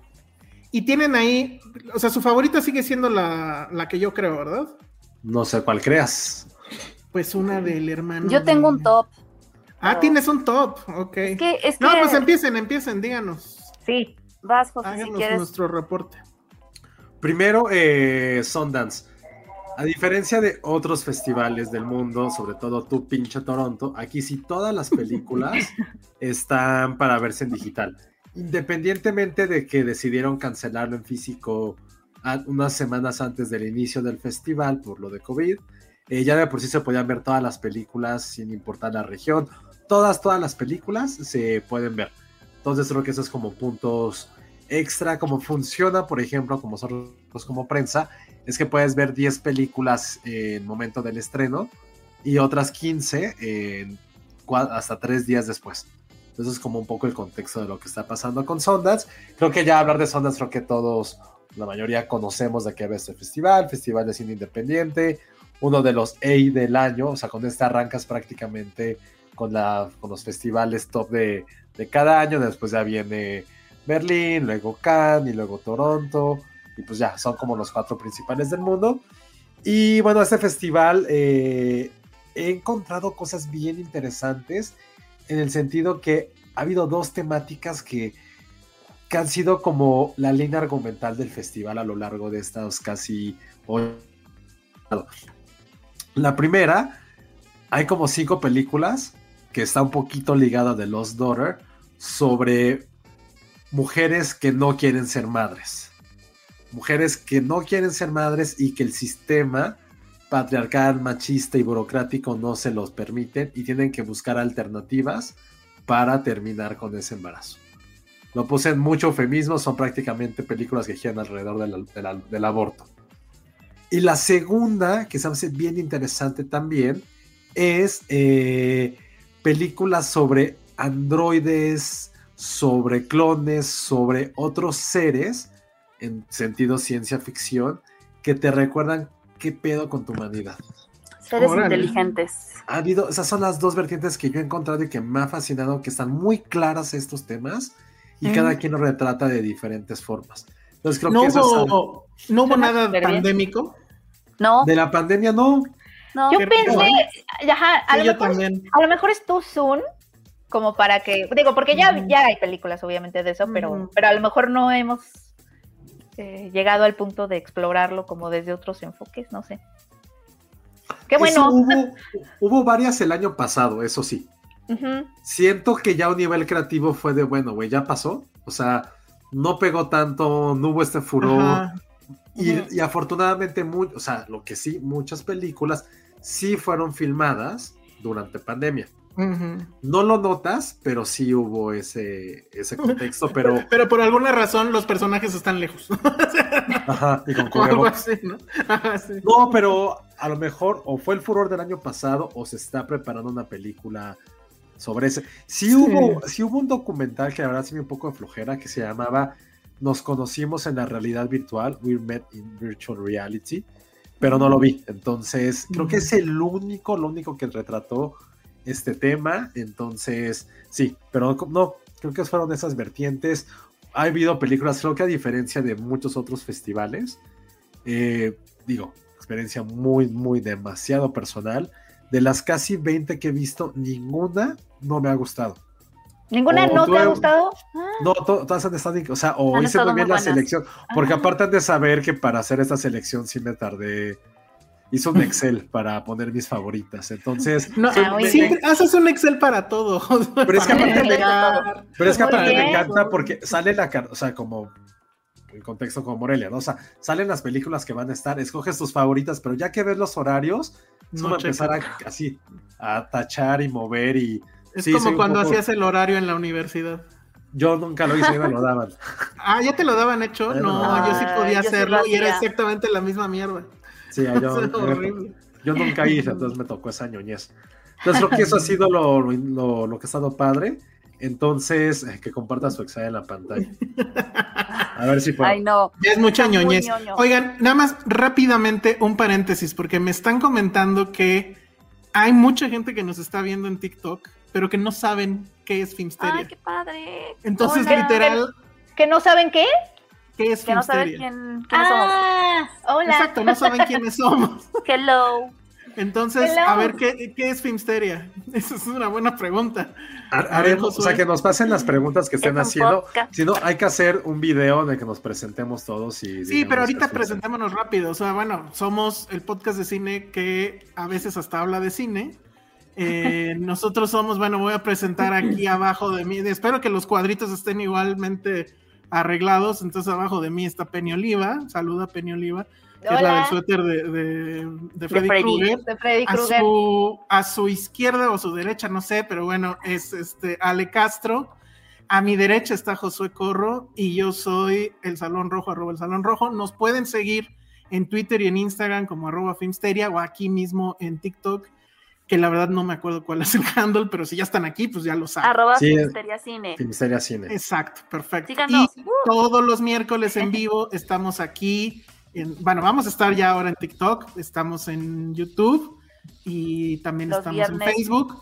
Y sí, eh, creo que también en TikTok hay esta cosa de que te regalan cositas en los en vivos. Entonces, esa es una experiencia nueva para nosotros porque como verán, yo que soy el viejo de este grupo, TikTok y yo no nos llevamos bien. Pero si nos pueden regalar algo nada más para ver qué se siente, estaría padre.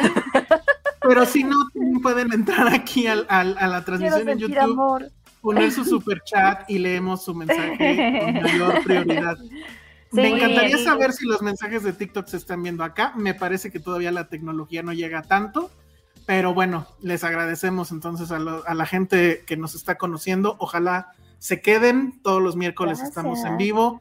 Y obviamente estamos en Spotify y en iTunes y todo eso para que escuchen los episodios anteriores. Bueno, entonces, hechas las presentaciones, entonces... Que creo que nunca la habíamos hecho en la vida, así que está. En la vida, creo que en los... ¿Cuántos episodios van? Por cierto, ya estamos a punto de llegar al... Estamos en el 294. Estamos en el 294 y creo que jamás nos habíamos presentado, lo cual mucha gente me ha dicho, es que eso es una falta de respeto, ustedes nada más entran y ya, y que, bueno no sé, o sea, cuando cuatro amigos se reúnen, pues igual se dice sola y ya. Entonces. ah, claro, o sea que, nos tenemos, que, nos tenemos que presentar en cada capítulo. Eso es lo Ajá, la etiqueta del podcast diría que tendríamos que hacer eso. Y Entonces, lo que acabo de hacer, jamás en los 300 casi episodios que llevamos lo habíamos hecho lo hacemos para la gente de TikTok, para que vean que hay un compromiso con esa red. para el 300 lo haremos. A partir del 300 quizá lo haremos para Sería un cambio radical. De hecho, justo lo hacemos al revés. Nos presentamos a la salida, que eso es como que la marca. Exacto. ya. Sí, Entonces, bueno. A lo mejor jugamos a, que, a que nos descubran en cada episodio. a que descubran nuestras personalidades. Eso puede ser que descubran que soy alcohólica, no manches, ve. en cambio, Penny y yo somos los intelectuales. Los ñoños. Los ñoños. Cosas ah, algo que pueden, algo que pueden saber desde ahorita, amigos de TikTok, es que a mí me gustan los ponchos. Eso es algo que, se supo desde el principio. José ya, dijo que le gusta las peleas en YouTube. Los dinosaurios y ah, las peleas en YouTube. Peleas. ¿Qué, mal momento elegiste para tener ese desliz. La gente de TikTok se va a ir con esa impresión. a ti, Ale, ¿qué te gusta? A mí me gusta cocinar y todo lo de la comida. Y el anime. Ah, muy bien. Pero no, ya de No soy experta, pero me gusta. O sea. Muy bien. Pero Ale cocina súper rico. Así es. Y a mí me gusta, me gustan los, cómics, los Legos, pero critico mucho las películas de cómics. Y a Woody Allen. Me gusta Woody Allen. Y ya, se fueron los de TikTok. Ya se fueron. Fue un placer Bueno, ya. regresemos a Sundance. Yo quiero que ya me hables de. ¿Cómo se llama? Si es The Worst Person in the World. Ah, The Worst Person in the World. ¿E-, ¿Esa está en Sundance ahorita? Eh, estuvo en Sundance, estuvo, estuvo. Ya no está porque tengo que terminan como, tienen 72 horas de vida. Mm. Entonces, bueno, eso fue como un poco el contexto antes de toda la introducción de TikTok, como de las dos que estaban, dos vertientes que estaban pasando. Muchos documentales, cortos, pero en sí, eh, sí está interesante eh, eso, ¿no? Lo del aborto y lo de estos seres como clones inteligencia artificial.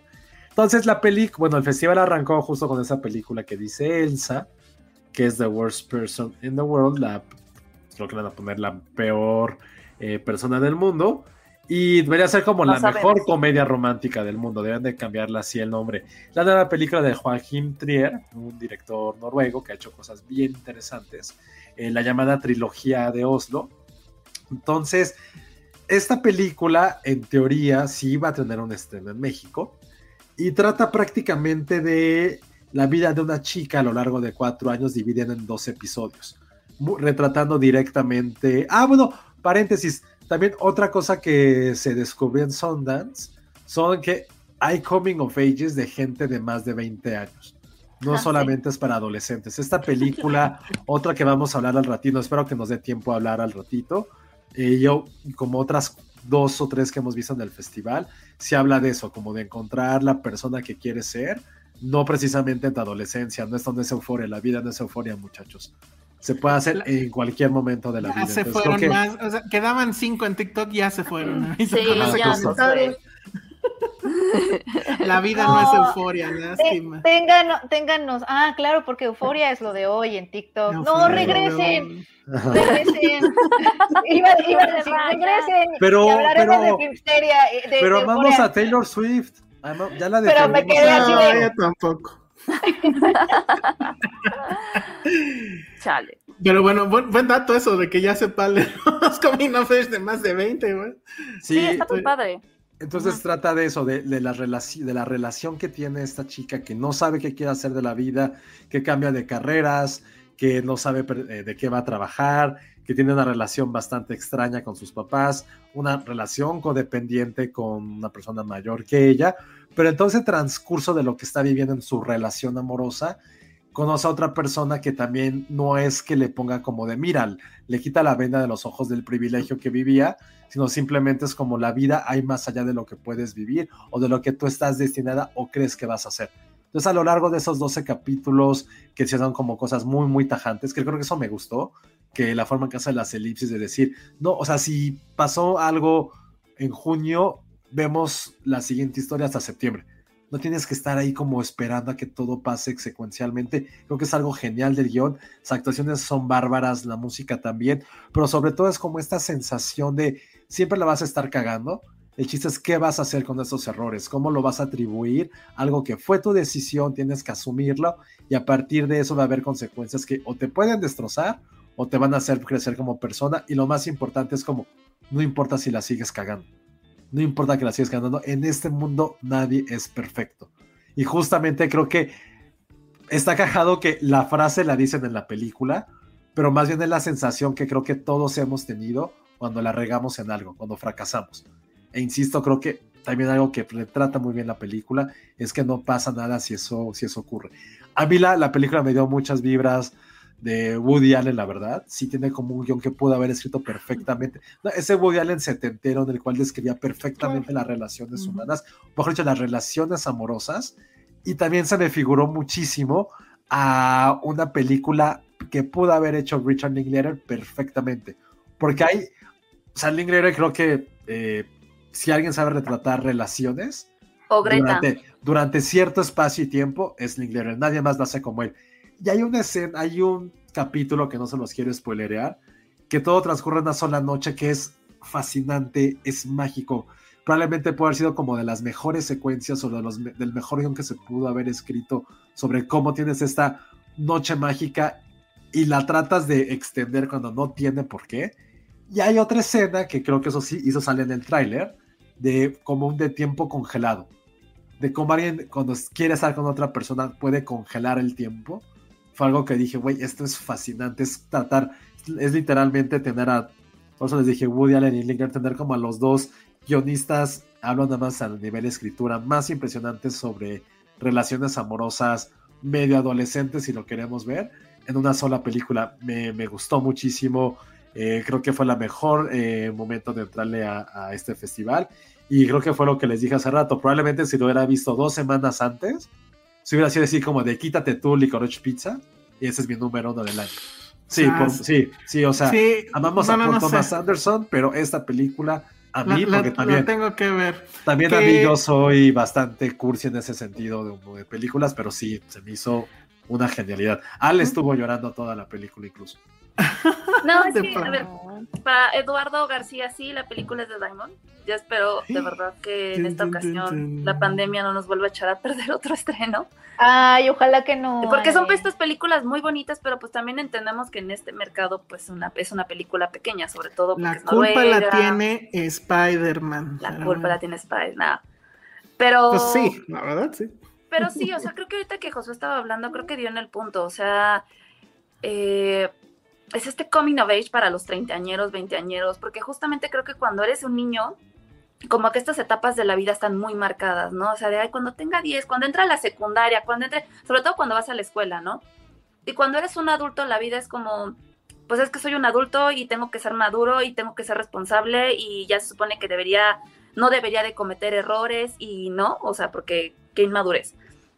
Esta película creo que se deslinda en ese sentido, es como, shit happens, la vida sigue, ¿no? Y tampoco, y, no es tampoco, digo, no, no quiero que se, que se malinterpreten en la, ay, sí, vivamos la vida al máximo, vive tu momento, no, porque no se clava en ese sentido, ¿no? Sino que es justo para que las personas que ya somos gente crecidita este, y que estamos pasando por un qué diablo está pasando en mi vida o, o qué carajos quiero de la vida, ¿no? Este, pues sí, o sea, como que nos demos, porque siento que entre todo el caos que maneja la película, en, el sentido de que está, pues esta, esta protagonista hace, deshace, se arrepiente, ¿no? Este, regresa a su pasado, se vuelve a ir, no está conforme, etc. Al final termina siendo como un consuelo en medio de toda esa incertidumbre.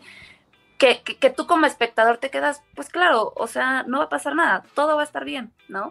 Y y creo que es, es mágico, o sea, la película, independientemente de, la trama, la historia y ese mensaje que a mí me, a mí me pegó, sí visualmente, sí estéticamente y, en términos de cámara y dirección, es súper bonita, o sea, creo, eh, creo, que ahí Josué y yo coincidimos que es, esa, esa escena de, de, cuando te encuentras con, pues, cuando haces clic con una persona, ¿no? Y ese momento mágico que, que, sientes de, ay, no, sí, ya, con este ya me vi, con no, en el literal el tiempo se detiene. Así le pasó a Penny con su novio, pero nos va a decir Así le pasó. Sí, o sea, eh, ya se va. Porque al final también el persona, o sea, la protagonista ni siquiera es particularmente simpática, no es como que, ay, no, sí es hermosa, perfecta, no, eh, sí está guapa, ¿no? Sí está guapa, pues, pero no, no me refiero a eso. Es, ella es una mezcla entre Dakota Johnson y Kira Knightley. Que su nombre es Renate, no sé cómo se pronuncia esto, Renate Rainsby. A mí me había recordado a alguien más, pero se me olvidó el nombre. Pero sí, de verdad, este, yo espero que podamos verlas todo, ver la película todos en un cine, porque de verdad es bellísima y creo que sí es como algo que muchos necesitamos en esta edad de ver, de reflexionar y sí, de disfrutar también, porque en serio, sí es wow, de mis favoritos. Tiene todo el sentido, o sea, ya entiendes por qué hubo otras películas no nominadas o sea, creo que la única razón de que por lo cual quiero ver los Oscars es para que esta película gane mejor. Gane mejor, película internacional. Sí, o sea, no hay, no hay otra película extranjera que esté logrando el sentimiento y todas las lecturas que tiene esto. O sea, sí, Drive My Car está muy bien y mucho contexto, mm, pero esta parte, esto es directo, o sea, creo que también algo que se agradece lo que platicamos con Titane, que por cierto ya va a salir en movie esta semana. eh, pues sí, hay solo la amamos, o mucha gente que no le gustó. Pero esta película, está bien que no te guste, pero esta película tiene ese mensaje universal de todo va a estar bien. Ándale, justo Xochitl Quintanar, con razón, sí, sí, sí, 100%. Me, recuerda, dice Xochitl Quintanar, me recuerda a Fleabag y a Marianne de Normal People. Just my type. Sí está, mm. insisto, yo no, no, he visto la película, pero estoy viendo sus fotos y se ve increíble. Otro dato, el protagonista o coprotagonista que se llama Anders Danielsen, resulta que él en realidad es actor de tiempo parcial. Su carrera es en realidad de médico y de hecho pues está en el front ah. line de la lucha contra, o estuvo en, en, las primeras líneas de la batalla contra el COVID.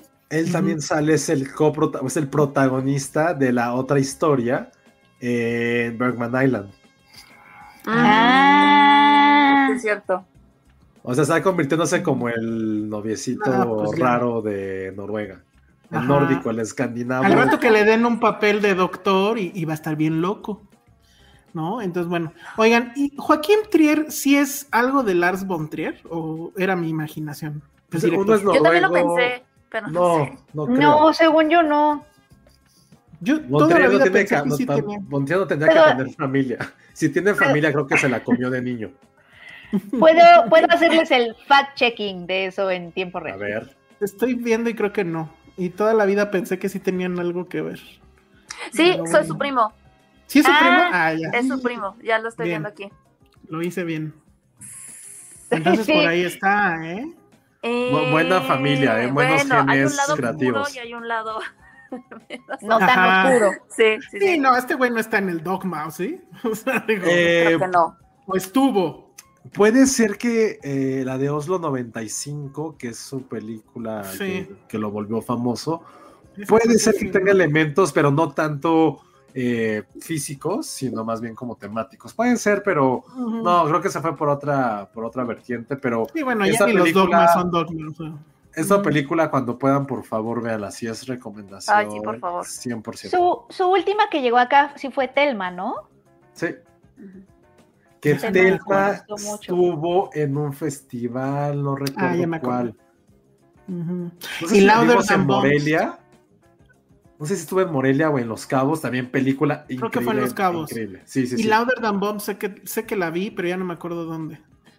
Esa sí iba a cines, ¿eh? Sí, y Reprise, ya me acordé. Eh, Reprise. Reprise es, perdón, es la que es más dogma, pero no, Esa es más dogma, pero yo, esa sí, al final la mamaron demasiado y terminé odiándola.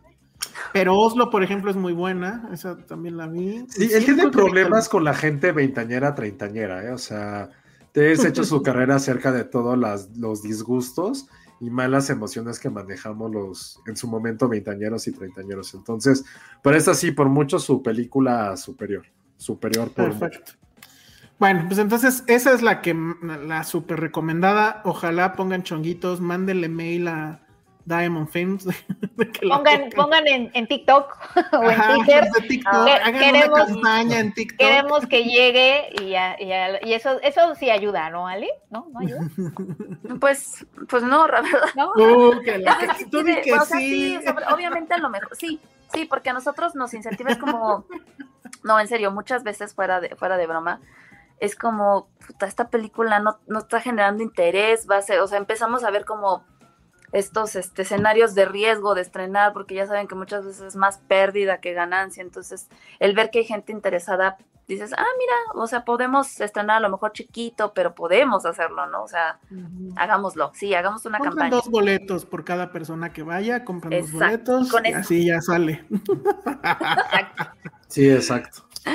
Bueno, a ver, después ya vi esa. ¿Qué otra película no me debería de perder cuando salga? Porque no sabemos cuándo vayan a salir. Pues mira, los, premios son los, la, bueno, tal cual, la premiación es este viernes, ya cuando acabemos el podcast.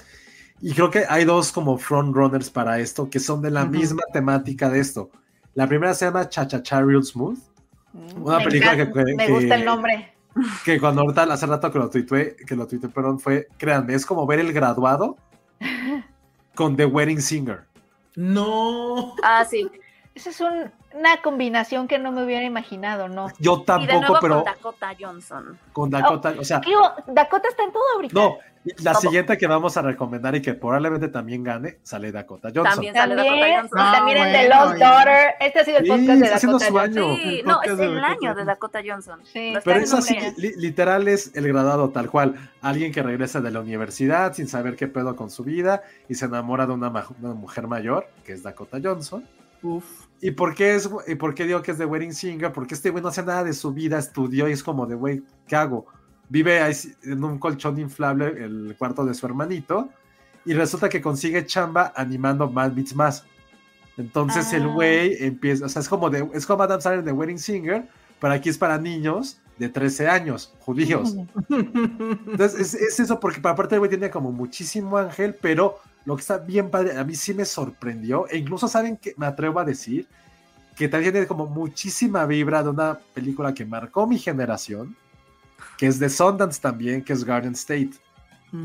Que esa para mí es como mi película de, de cabecera cuando tenía como 19 años. Y esta película tiene esa misma, misma vibra.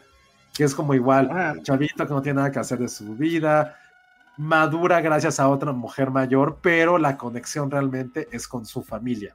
Entonces esta película la vi y dije, güey, me gustó mucho. Empecé a ver los comentarios de crítica y de la gente que estaba en Sundance y fue como, ay, güey, no me sentí tan mal porque yo soy un facilote del género.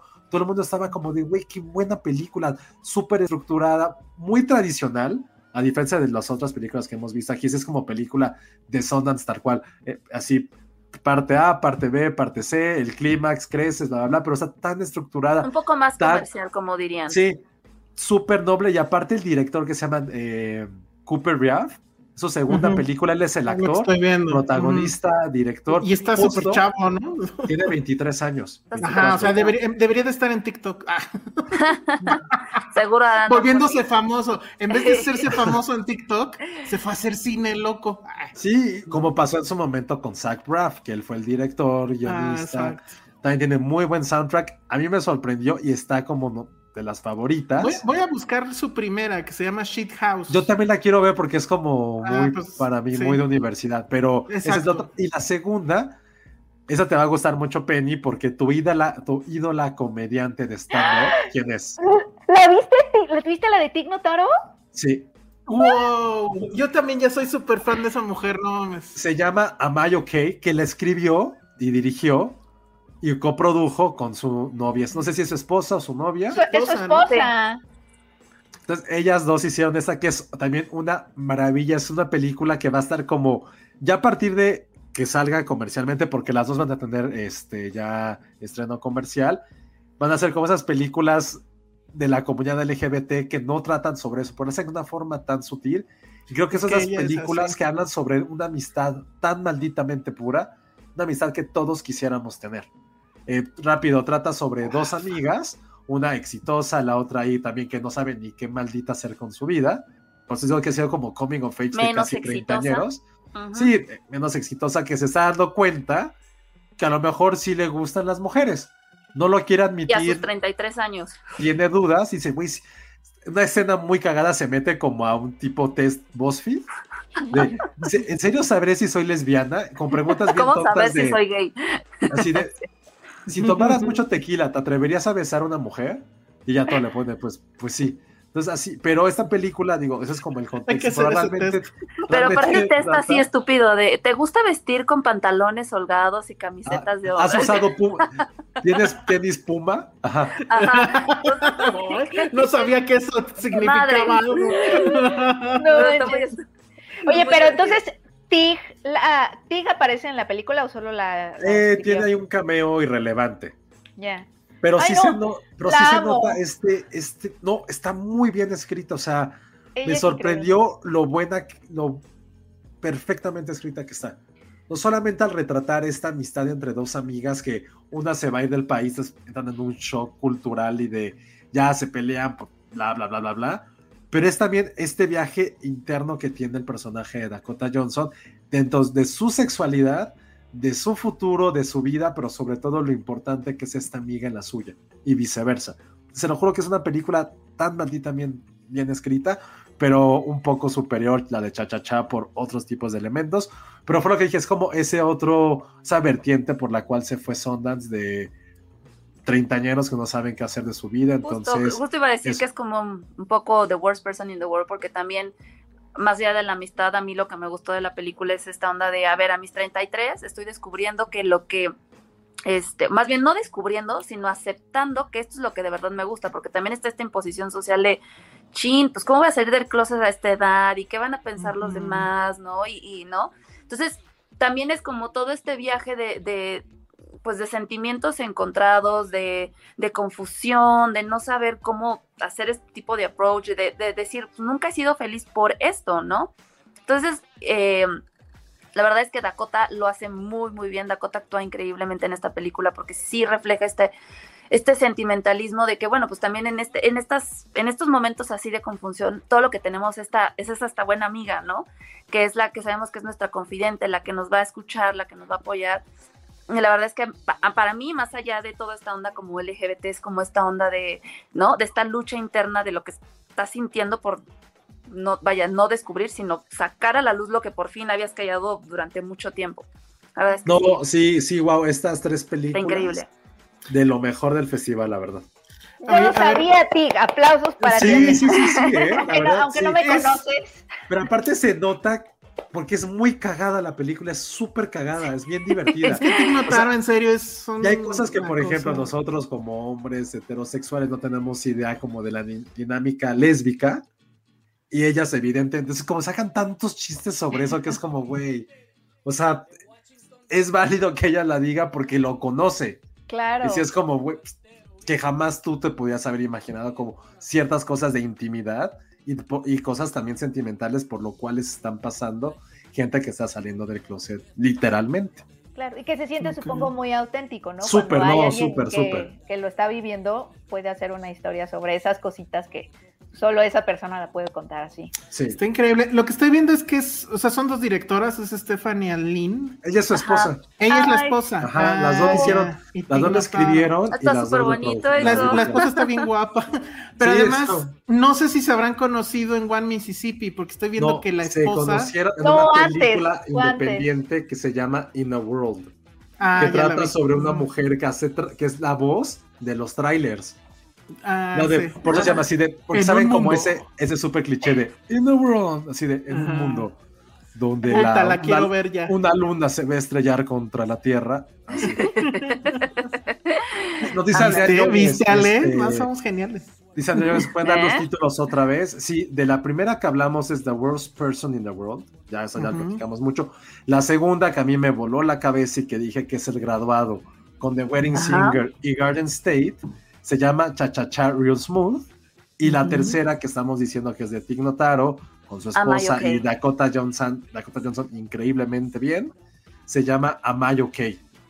Am I Okay.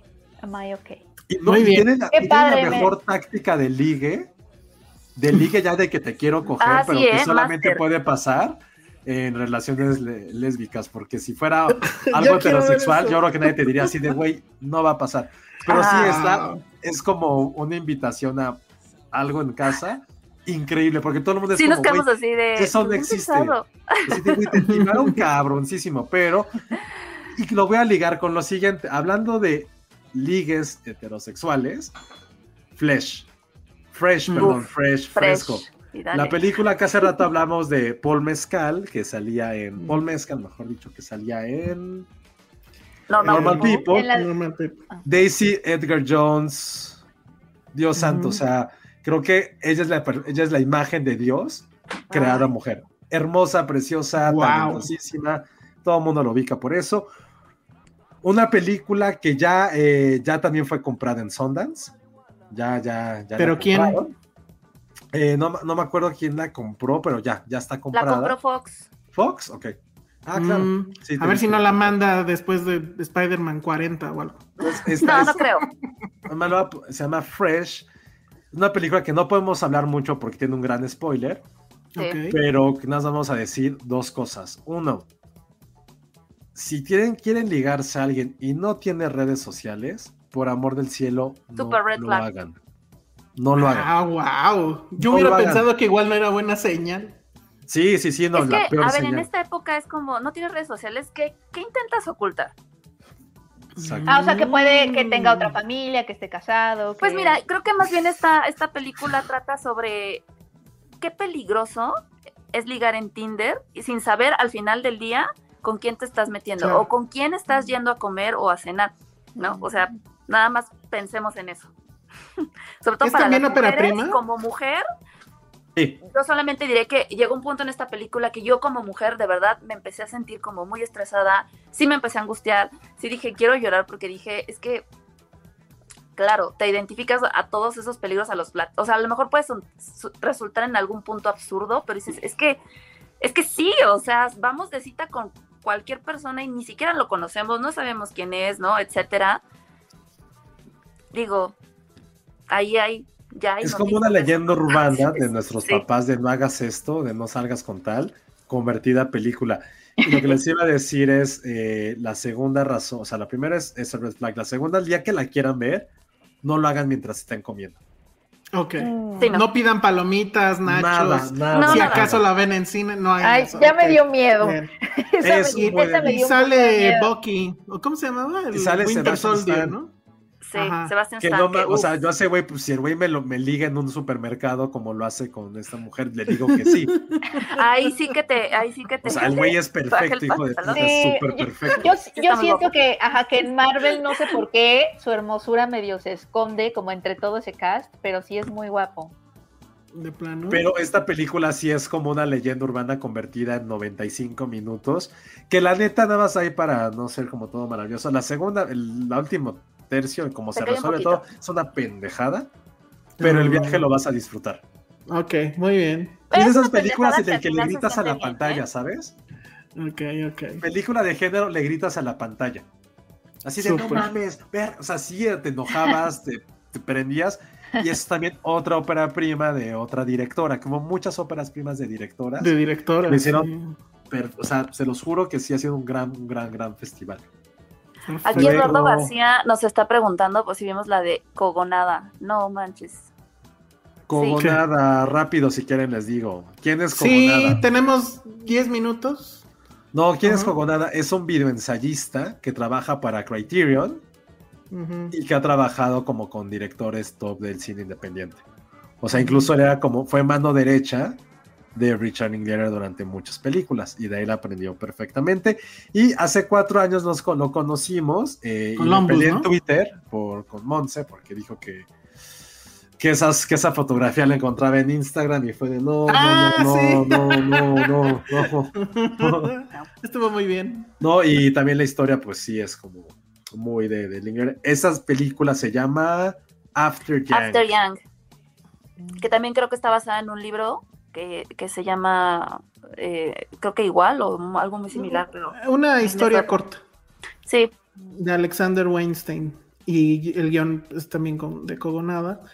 Está Colin Farrell, ¿no? Que escuché una entrevista. Sí. que dijo que sí era uno de los papeles que más le había gustado hacer y bla, bla, bla. Sí, sí, Creo que Colin Farrell está tomando una buena dirección en su carrera, ¿eh? O sea, trabajar con el pingüino. Trabajar con Lantimos le abrió el panorama completamente. bueno, y que dejara de pelearse en bares. Ah, eso es muy triste. La gente debe pelearse en bares. Eso lo apoyo. Hay un video buenísimo en YouTube de una pelea. Sabía que. te iba a preguntar. ¿Vieron cómo todo regresa? ahora todo está conectado, amigos. Todo ahora, está conectado. Amigo. Ahora, Josué, quiero tu top de videos de peleas. Puta, sí deberías de Pero, ¿sabes qué? Es que hace rato, mientras estaban hablando de los Daughter, me puse a buscar unos y ya no están en YouTube, los quitaron, yo creo. Uh, es que ya. El, del Mamator que les decía no está Penny, hay uno que se llama La pata del Mamator.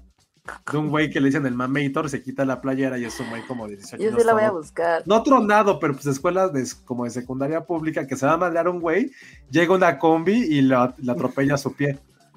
Entonces, dos así, la pata del mamator, no mames. Entonces, muy cagado, pero ya no lo encontré en YouTube, entonces por eso ya no puedo hacer mis. Nada mal. Ah. Oye, otros de los comentarios que nos habían hecho aquí, Ana Posada hace dos comentarios. El primero que me parece que estoy moralmente obligado a responder. Si voy a cumplir 30 este año, ¿me va a destruir? Lo que sea te va a destruir. No, yo, yo que ya los crucé te puedo decir, no, no te va a destruir. De hecho, creo que son los mejores años. No, no, pero ella pregunta de las películas que hablamos. Sí, pero, yo también, yo también, yo también le quería responder a Ana Posada. A mí en mi experiencia cuando los crucé, los 30 no se sentían como 30, se sentían como 20 10, la verdad. Este, más bien empiezas como a asimilar que tienes 30 ya más entrado a los 30, ¿sabes? Sí, la crisis te va a dar como por ahí de los 32. 35, 35 ¿no? Tengo amigos que les empezó a dar a los 28, así es que ya se acerca, ya. yo, yo, yo, fui de esos. A esos les quiero dar una cachetada, la verdad. Yo era de esos, Yo, sí, yo también fui de esos. A mí sí me llegó, a mí me pegó muy feo los, los 30, pero porque estaba en una situación laboral bastante de la mierda. Ah, bueno, es que también Sí, creo que también. Ah, todo mejora y luego todo se va a la Sí, pero después a los seis meses de que cumplí 30, me tocó ya mi chamba de ahora, que amo. Entonces, agradezco esa crisis que tuve porque fue de mierda. Y la neta creo que es más cliché, siento que es un cliché con el cual creció mi generación, sí. de que los 30 era como, no mames, tienes 30, no has hecho tal, tal, tal. Exacto. Ahorita es como, güey, tengo 30, ni siquiera puedo pagar una renta y se, y se vale y todo el mundo ya está consciente de eso. Sí, porque además, no, o sea, no estás solo como en esa inestabilidad, o sea, es que también la generación... Es que somos toda una generación la generación con la que nos comparamos, que es la de nuestros papás que tenían departamentos a los 18, no sé, o sea, es una exageración, pero sí, sí tenían una vida mucho más estable, porque también los trabajos eran más estables, porque también los salarios eran otros, porque, también el precio de los inmuebles eran otros. Porque la gasolina costaba menos. y el, dólar estaba más barato. pero, sí, sí, pega mucho, la verdad, que ya hay un momento donde, ¿sabes qué? Ya olvídalo. no voy a poder rebasar a mi papá, lo siento. El único consejo que sí le daría. Vean Succession, por favor. Eso es cierto. es que después de los 30, o sea, ahorita ya, neta, de verdad, cuídate, haz ejercicio, come bien, porque sí es cierto. No, no, no, es en serio. O sea, a los 29 te duermes y cuando cumples 30 despiertas y ya es como, ah. güey, cuesta más trabajo bajar de peso. Ah, yo, diría, como le dijo. Pero creo que ese es un consejo que le doy a todos, a no, Yo como le dijo el diablo a Bart, este, ¿qué? Di maldiciones escucha música heavy metal, ya no me acuerdo la otra, pero no. Y blasfema, ¿no? Una cosa sí, blasfema, escuchas música heavy metal y destruye. es el momento de destruirse, ya después ya sería estúpido, pero bueno. Oye, ya nada más rápido, lo de Kogonada, porque si nos preguntaron. Ah, sí, perdón. Ajá. la película está como en un futuro, no sabemos cuándo, pero si es una ciencia ficción que dices, güey, tiene mucho sentido. Eh, Estados Unidos está como convertido en Tokio todo es como con cultura japonesa, parece que a lo mejor los invadió. Y entonces en este futuro eh, hay androides de diferentes de diferentes tipos. Hay androides que te ayudan a cocinar, androides que te ayudan a pelear, androides sexuales de todo tipo. Y una familia de esposo esposa adoptaron a una niña y le, y le compraron un androide que es su hermano mayor ah. y que la ayuda a aprender. La niña es adoptada a china, que le da datos culturales de chino la ayuda a aprender chino, para que se sienta parte de su cultura. Tristemente, y eso es lo que, trata la película, el androide se descompone y el papá, que es Colin Farrell, va por todos lados tratando de arreglarlo. Hasta que le dicen, güey, esto no sé cómo pasa porque es ilegal, pero tenemos la memoria de tu androide. ¿Lo quieres ver? Cuando él dice que sí es donde empieza la película, porque es una cinta que habla acerca de los recuerdos, de qué nos convierte en familia, ¿Qué nos convierte en seres humanos? Es una película que se lo todo el tiempo estás con la, con la piel chinita. Porque aparte musicalmente es maravillosa. Ya saben que yo amo un poco a Terrence Malick. Hay muchísima iconografía visual de eso. Porque está el punto de vista de cómo lo recuerda el papá o la mamá y cómo lo vio el androide y cómo lo está viendo. Y para él, como es un robot tal cual, las emociones son el triple. Entonces él, por ejemplo, está como hay una anécdota que hablan mucho del té porque el güey tiene una, tiene una casa de té que lo cuenta Ay, como... Esa, esa, anécdota es... Que le empieza a contar como, güey, me gustó el té por una película vieja, viejísima que vi del siglo XX. Y este, y él lo cuenta como nosotros estamos platicando ahorita. Pero como el androide lo, lo ve y lo recuerda, se ve que Colin Farrell está feliz, está sonriendo y está haciendo como gestos hablando de la película. Y le dice al androide, oye, pero la puedo ver contigo. Cuando le dice esto, su cara se ilumina y es como, claro. Entonces, esa película es maravillosa porque es eso, es qué nos hace familia, qué nos crea seres humanos y sobre todo, qué es lo que implica ser un hermano mayor.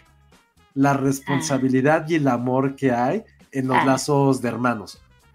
Y no importa si es un androide, es un perro, es tu papá, tu primo, es justamente ese amor que se tiene y cómo lo ve la niña a través de Sandra. Una película genial. Estuve en, eso por ejemplo, estuve en Cannes, el año pasado en Cannes, le dijeron a este güey, oye, pues le sobra como 25 minutos a tu película. El güey la reeditó y la presentó en Sundance y fue, la gente que ya vio fue así como, güey, eso es cuando realmente tienes a alguien comprometido con su trabajo a mejorarlo. Ah, y, que tiene, y que tiene oídos. no, y con Ajá, esa es mi película, no. Y que tiene amigos. Y que tiene amigos, sí. Es que yo siempre he tenido esa teoría de que los cabrones perdimos a Se congeló como Jan, como el androide. se, congeló. Pero sí, tienes razón, Elsa. Te, puedes dar cuenta si un cineasta tiene amigos o no. Sí, este güey tiene amigos poderosos, pero sobre todo que el güey se quitó el ego y dijo, pues sí, la estoy cagando en la película. Y qué bueno que los tenga, porque pudimos ver esto. Es que sí es sí es muy, muy bonita. O sea, eh, creo que yo lo había puesto por ahí en Twitter. Creo que es, a diferencia de otras películas que hemos visto de, de inteligencias artificiales, como, como la de Spielberg, que me recordó mucho a esa, aquí es mostremos lo mejor de la humanidad. Aquí no es como, ay, los humanos malvados. No, aquí es lo mejor de la humanidad visto a través de la mirada de un, de un ser tecnológico, no de un robot. Y es súper bonito. Sí, les va a gustar a todo el mundo que la pueda ver. Así, wow, wow. Todavía quedan por ver otras tres, cuatro películas lo que resta del, festival. Hay una mexicana que, soy sincero, no se me antoja mucho, pero pues sí la quiero ver porque es mexican. Y por mi trabajo la tengo que ver porque habla de una destilería que está en la ruina y cómo la quieren rescatar. Pero, pero, lo que está padre es que sale en esa película eh, esta actriz que salió en la la camarista, que no era la principal, sino la amiga, que era bien padre ese personaje. Y ella como actriz me gusta mucho. Pues ahí... quedan, quedan algunas. Hay una que sale, bueno, mejor la platicamos este después. Y, hay muchas por hablar, falta Happening, que yo quiero hablar de esa. Happening, uff. Ah, bueno, pero tengo el próximo podcast también van a hacer reporte, ¿no? Happening es la que ganó en el, el León de Oro y es como lo voy a poner muy burdamente, es la versión francesa de cuatro meses, tres semanas, dos días. Mm. Ah, sí, o sea, hablamos otra vez de embarazos no deseados. No quiero aplicar la Damon Albarn, pero no quiero compararlas. Pero, pues sí, es que cuatro meses es una obra maestra. Y esta de Happening es muy buena, pero le falta como el contexto sociopolítico que tenía, cuatro meses, que es lo que hace la película. Aquí sí es como un festival de gore, de gore visual y de gore de. Lo voy a decir, no, no creo que sea cancelar lo que voy a decir, pero qué de la mierda ser mujer en, muchas épocas. Está muy cabrón, o sea, el maltrato físico y emocional por el que pasa alguien que no quiere estar, que quiere, tiene el derecho a decir, güey, no, no quiero estar embarazada, qué maldito odisea de dolor.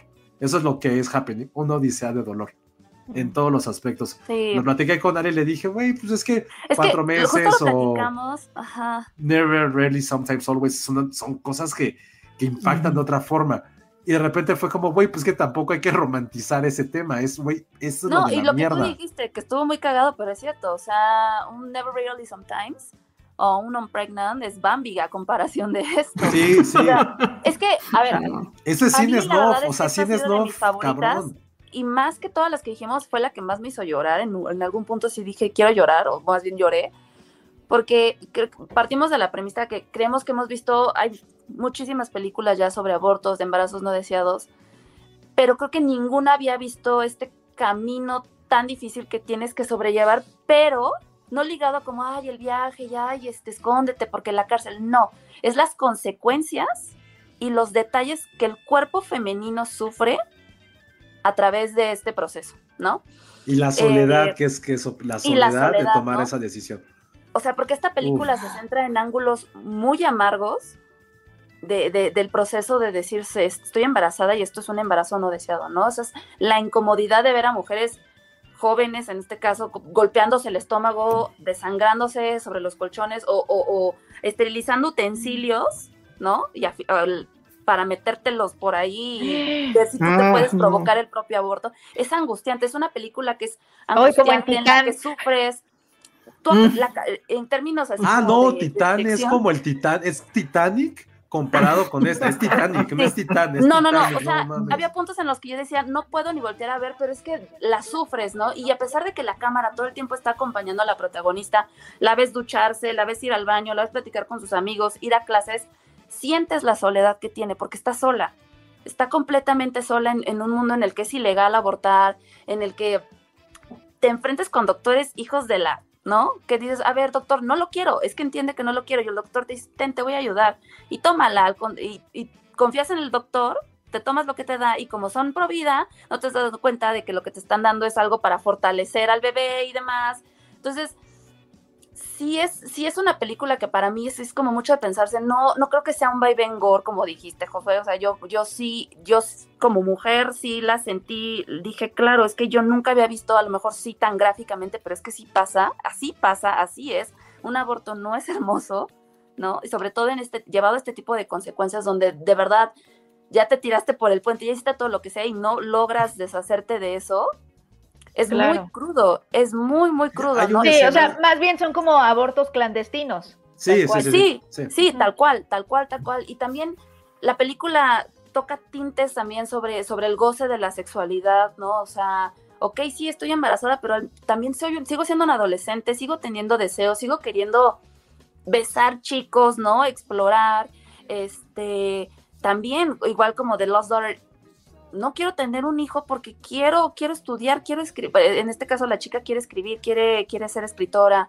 quiero, quiero aprender cosas y no puedo, o sea, esto me arruina la vida por completo, ¿no? Y, el, el, encontrarte sin apoyo y totalmente sola es muy, muy crudo. Para mí ha sido, yo creo que con The Worst Person in the World de mis favoritas, porque sí me hizo como muy reflexionar, a mí me pegó, sí llegué en un punto que dije, no, o sea, ya, ya no puedo, quiero llorar porque es muy crudo, muy, muy crudo. Visualmente sí es, es pesado, pero creo que creo que era, no sé si decirle necesario, pero no lo habíamos visto. O sea, pensé justo en Never Really, en Pregnant, en, en, la otra que mencionaste, que es como más el viaje de el de escóndete porque esto es, esto es ilegal. No, aquí es, sabemos que es ilegal, pero me vale, no puedo tenerlo, ya lo decidí. Y, ¿no? O sea, es, es el cómo le hago y no importa que me inyecto, que me tomo, que no, es muy crudo. Y sí, no, no, no. Eh, está, bueno, estamos hablando de Happening. Se llama Happening, película francesa que ganó eh, el León de Oro en, Venecia el año pasado. Y sí, es muy cruda, más allá de la parte visual, les insisto, para mí fue como esta soledad. La peor soledad que puedes sentir cuando todo el mundo te da la espalda y te juzga por algo que no saben ni, ni lo pueden sentir que creo que es como de los peores sentimientos, de que crees que tienes a alguien que te va a apoyar y es como, no. Y las personas que menos crees son las que te pueden rescatar. Entonces, verla así es otro tipo de historia. Y pues eso digo, de lo mucho que hemos podido ver eh, en Sundance, ya tampoco para alargar esta, ¿Esta estuvo en Cabos, Happening? no sé. Es que alguien, alguien de los colaboradores la puso en su lista. Ah, sí. Pero sí, creo que sí. Porque no recuerdo, ¿eh? O sea, porque no la recordaba en inglés, pero en francés sí, porque recuerdo que la busqué, L'Envenement o algo así sería. Sí, creo que sí estuvo, ¿eh? Esa o estuvo en, Morelia, no me acuerdo. O en Morelia, a lo mejor, exacto. Sí, porque alguien la puso, pero no sé quién. Bueno, ahí está la lista, de hecho, habría que, habría que checarlo. Ok, entonces, bueno, pues eso fue la cobertura de Sundance. Lo criticamos y lo volvimos a hacer. Ya llevamos dos horas seis. Ya, bueno, o ya, ya nos vamos. Sí, nada más rápido, un super chat, no sé si ya lo habrán mostrado, pero no es que hace rato se fue la luz aquí, entonces ah. este, me, fui. Pero Omar López pone un super chat que dice, humildemente apoyando el especial de Six Feet Under, sí va a pasar, pero estamos como que juntando eh, más personas que hayan visto Six Feet Under. Yo quiero darle una segunda vuelta, por lo menos los primeros capítulos, pero sí, sí va a pasar. Ténganos tantita paciencia, pero sí va a pasar. Hace rato también nos estaban recordando que eh, The Green Knight ya llegó a Prime y básicamente a todas las plataformas, aunque eh, a la renta en Prime sí está como en el catálogo normal. Yo no la había visto, finalmente ya la vi y pues craso error. O sea, sí me sentí Penny Explorer porque sí está impresionante, visualmente está impresionante. Toda la película a mí me encantó, pero yo creo que desde Mad Max no había visto algo así de, impresionante en lo visual, de que te, atrapa. Yo creo que sí, ¿eh? En serio, no recuerdo otra película con, ese nivel.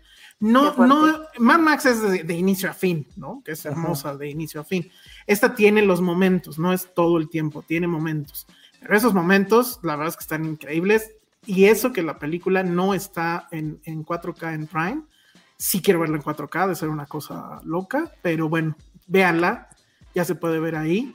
Y, este, y de hecho de ello escribo para este fin de semana en Eje Central, entonces, este, pues chequenla. ¿Y qué más, qué más, qué más? Bueno, pues creo que es todo. Creo que ya. O sea, tu, noviazgo, Penny, no, no causó mayor. Este, está muy bien, está muy bien. Es que no hubo superchats, no hubo superchats. No, por eso lo digo, o sea, faltaron. Hubo solo uno y lo contesté. Pues solo uno. o sea, ya está muy bien. para todo el todo mundo gritó el chisme, la chisma de Penny.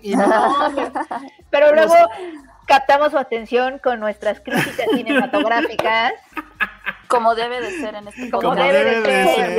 Exactamente. Y ahora vamos a bailar para la gente de TikTok. Venga. no, Hiciste el baile de Dumbledore. Ay, no. Ay. Buenísimo. Bueno, pues ya nos vamos, porque si no, a mí me van a cerrar un estacionamiento. Entonces, hay que este, redes sociales, Penny. Eh, arroba Penny Oliva. Muy bien, Ale. Arroba Ale Kazagi. Saludos a todos los de TikTok. Saludos a todos los de TikTok. Eh, quédense con nosotros. Ahí Alan Cruz es el que ya le entendió al TikTok y está subiendo constantemente videos.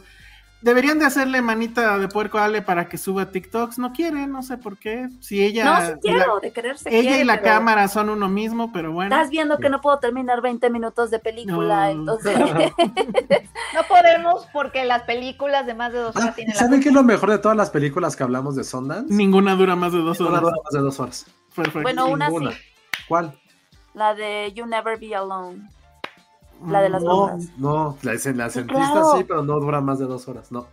Pues es que también a la una de ah, la yo dije, si es la de Tig Notaro, no me importa, pero... No, no, pero esa que les dice rápido Ale es una película de brujas, de folclore de Macedonia del siglo XIX. Ay, güey.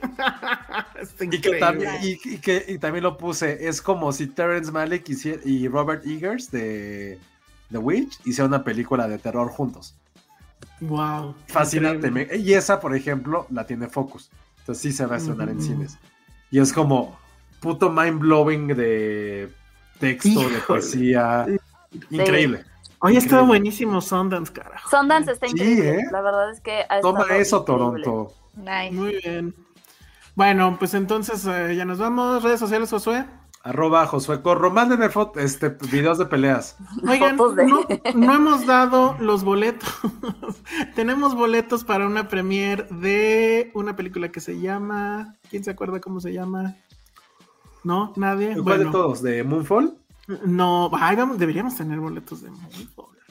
Puede que tengamos boletos. Puede que tengamos boletos de Moonfall. No, tenemos una película, creo que es de terror, pero bueno, nos agarraron en curva, pero en, un audio extra vamos a poner eso. Entonces, para la gente que nos escucha en Spotify o, en iTunes, este, chequen ese extra que va a haber solamente para esas dos redes para que se puedan ganar esos boletos. Y qué más, pues nada más, muchas gracias a todos. Gracias a los que se suscriben en el canal en YouTube, a los que se suscriben en el canal en TikTok, nos ayuda mucho eso. Nos ayuda todavía muchísimo más si se suscriben en ambos canales y, le dan manita arriba en, YouTube. Y los que nos escuchan en Spotify y en iTunes, si nos dejan una calificación o un comentario de qué les parece el podcast y demás, eso también nos, nos ayuda muchísimo porque además el maldito algoritmo de Spotify pone un comentario horrible de nosotros como el primer comentario. Y les juro que es de los menos. O sea, la mayoría de gente nos, nos felicita, pero ponen el malo hasta arriba y eso sí está horrible. Entonces, bueno, les no encargo ahí. O no pongan nada, digo, ya. Sí. Oye, esta película, la, Medium. Ah, la Medium, exacto. ¿Qué onda, eh? Todo el mundo está como si fuera Spider-Man. Todo el mundo quiere, quiere la de Medium. Bueno, pues este, espero que la premier no sea de aquí al viernes, no creo. Pero entonces estén pendientes, estén pendientes en, en Spotify y en iTunes este viernes. Y al final vamos a dar la trivia para que se ganen esos boletos, ¿vale? Pues bueno, yo soy el Salón Rojo y nos escuchamos en la próxima. Bye. Bye.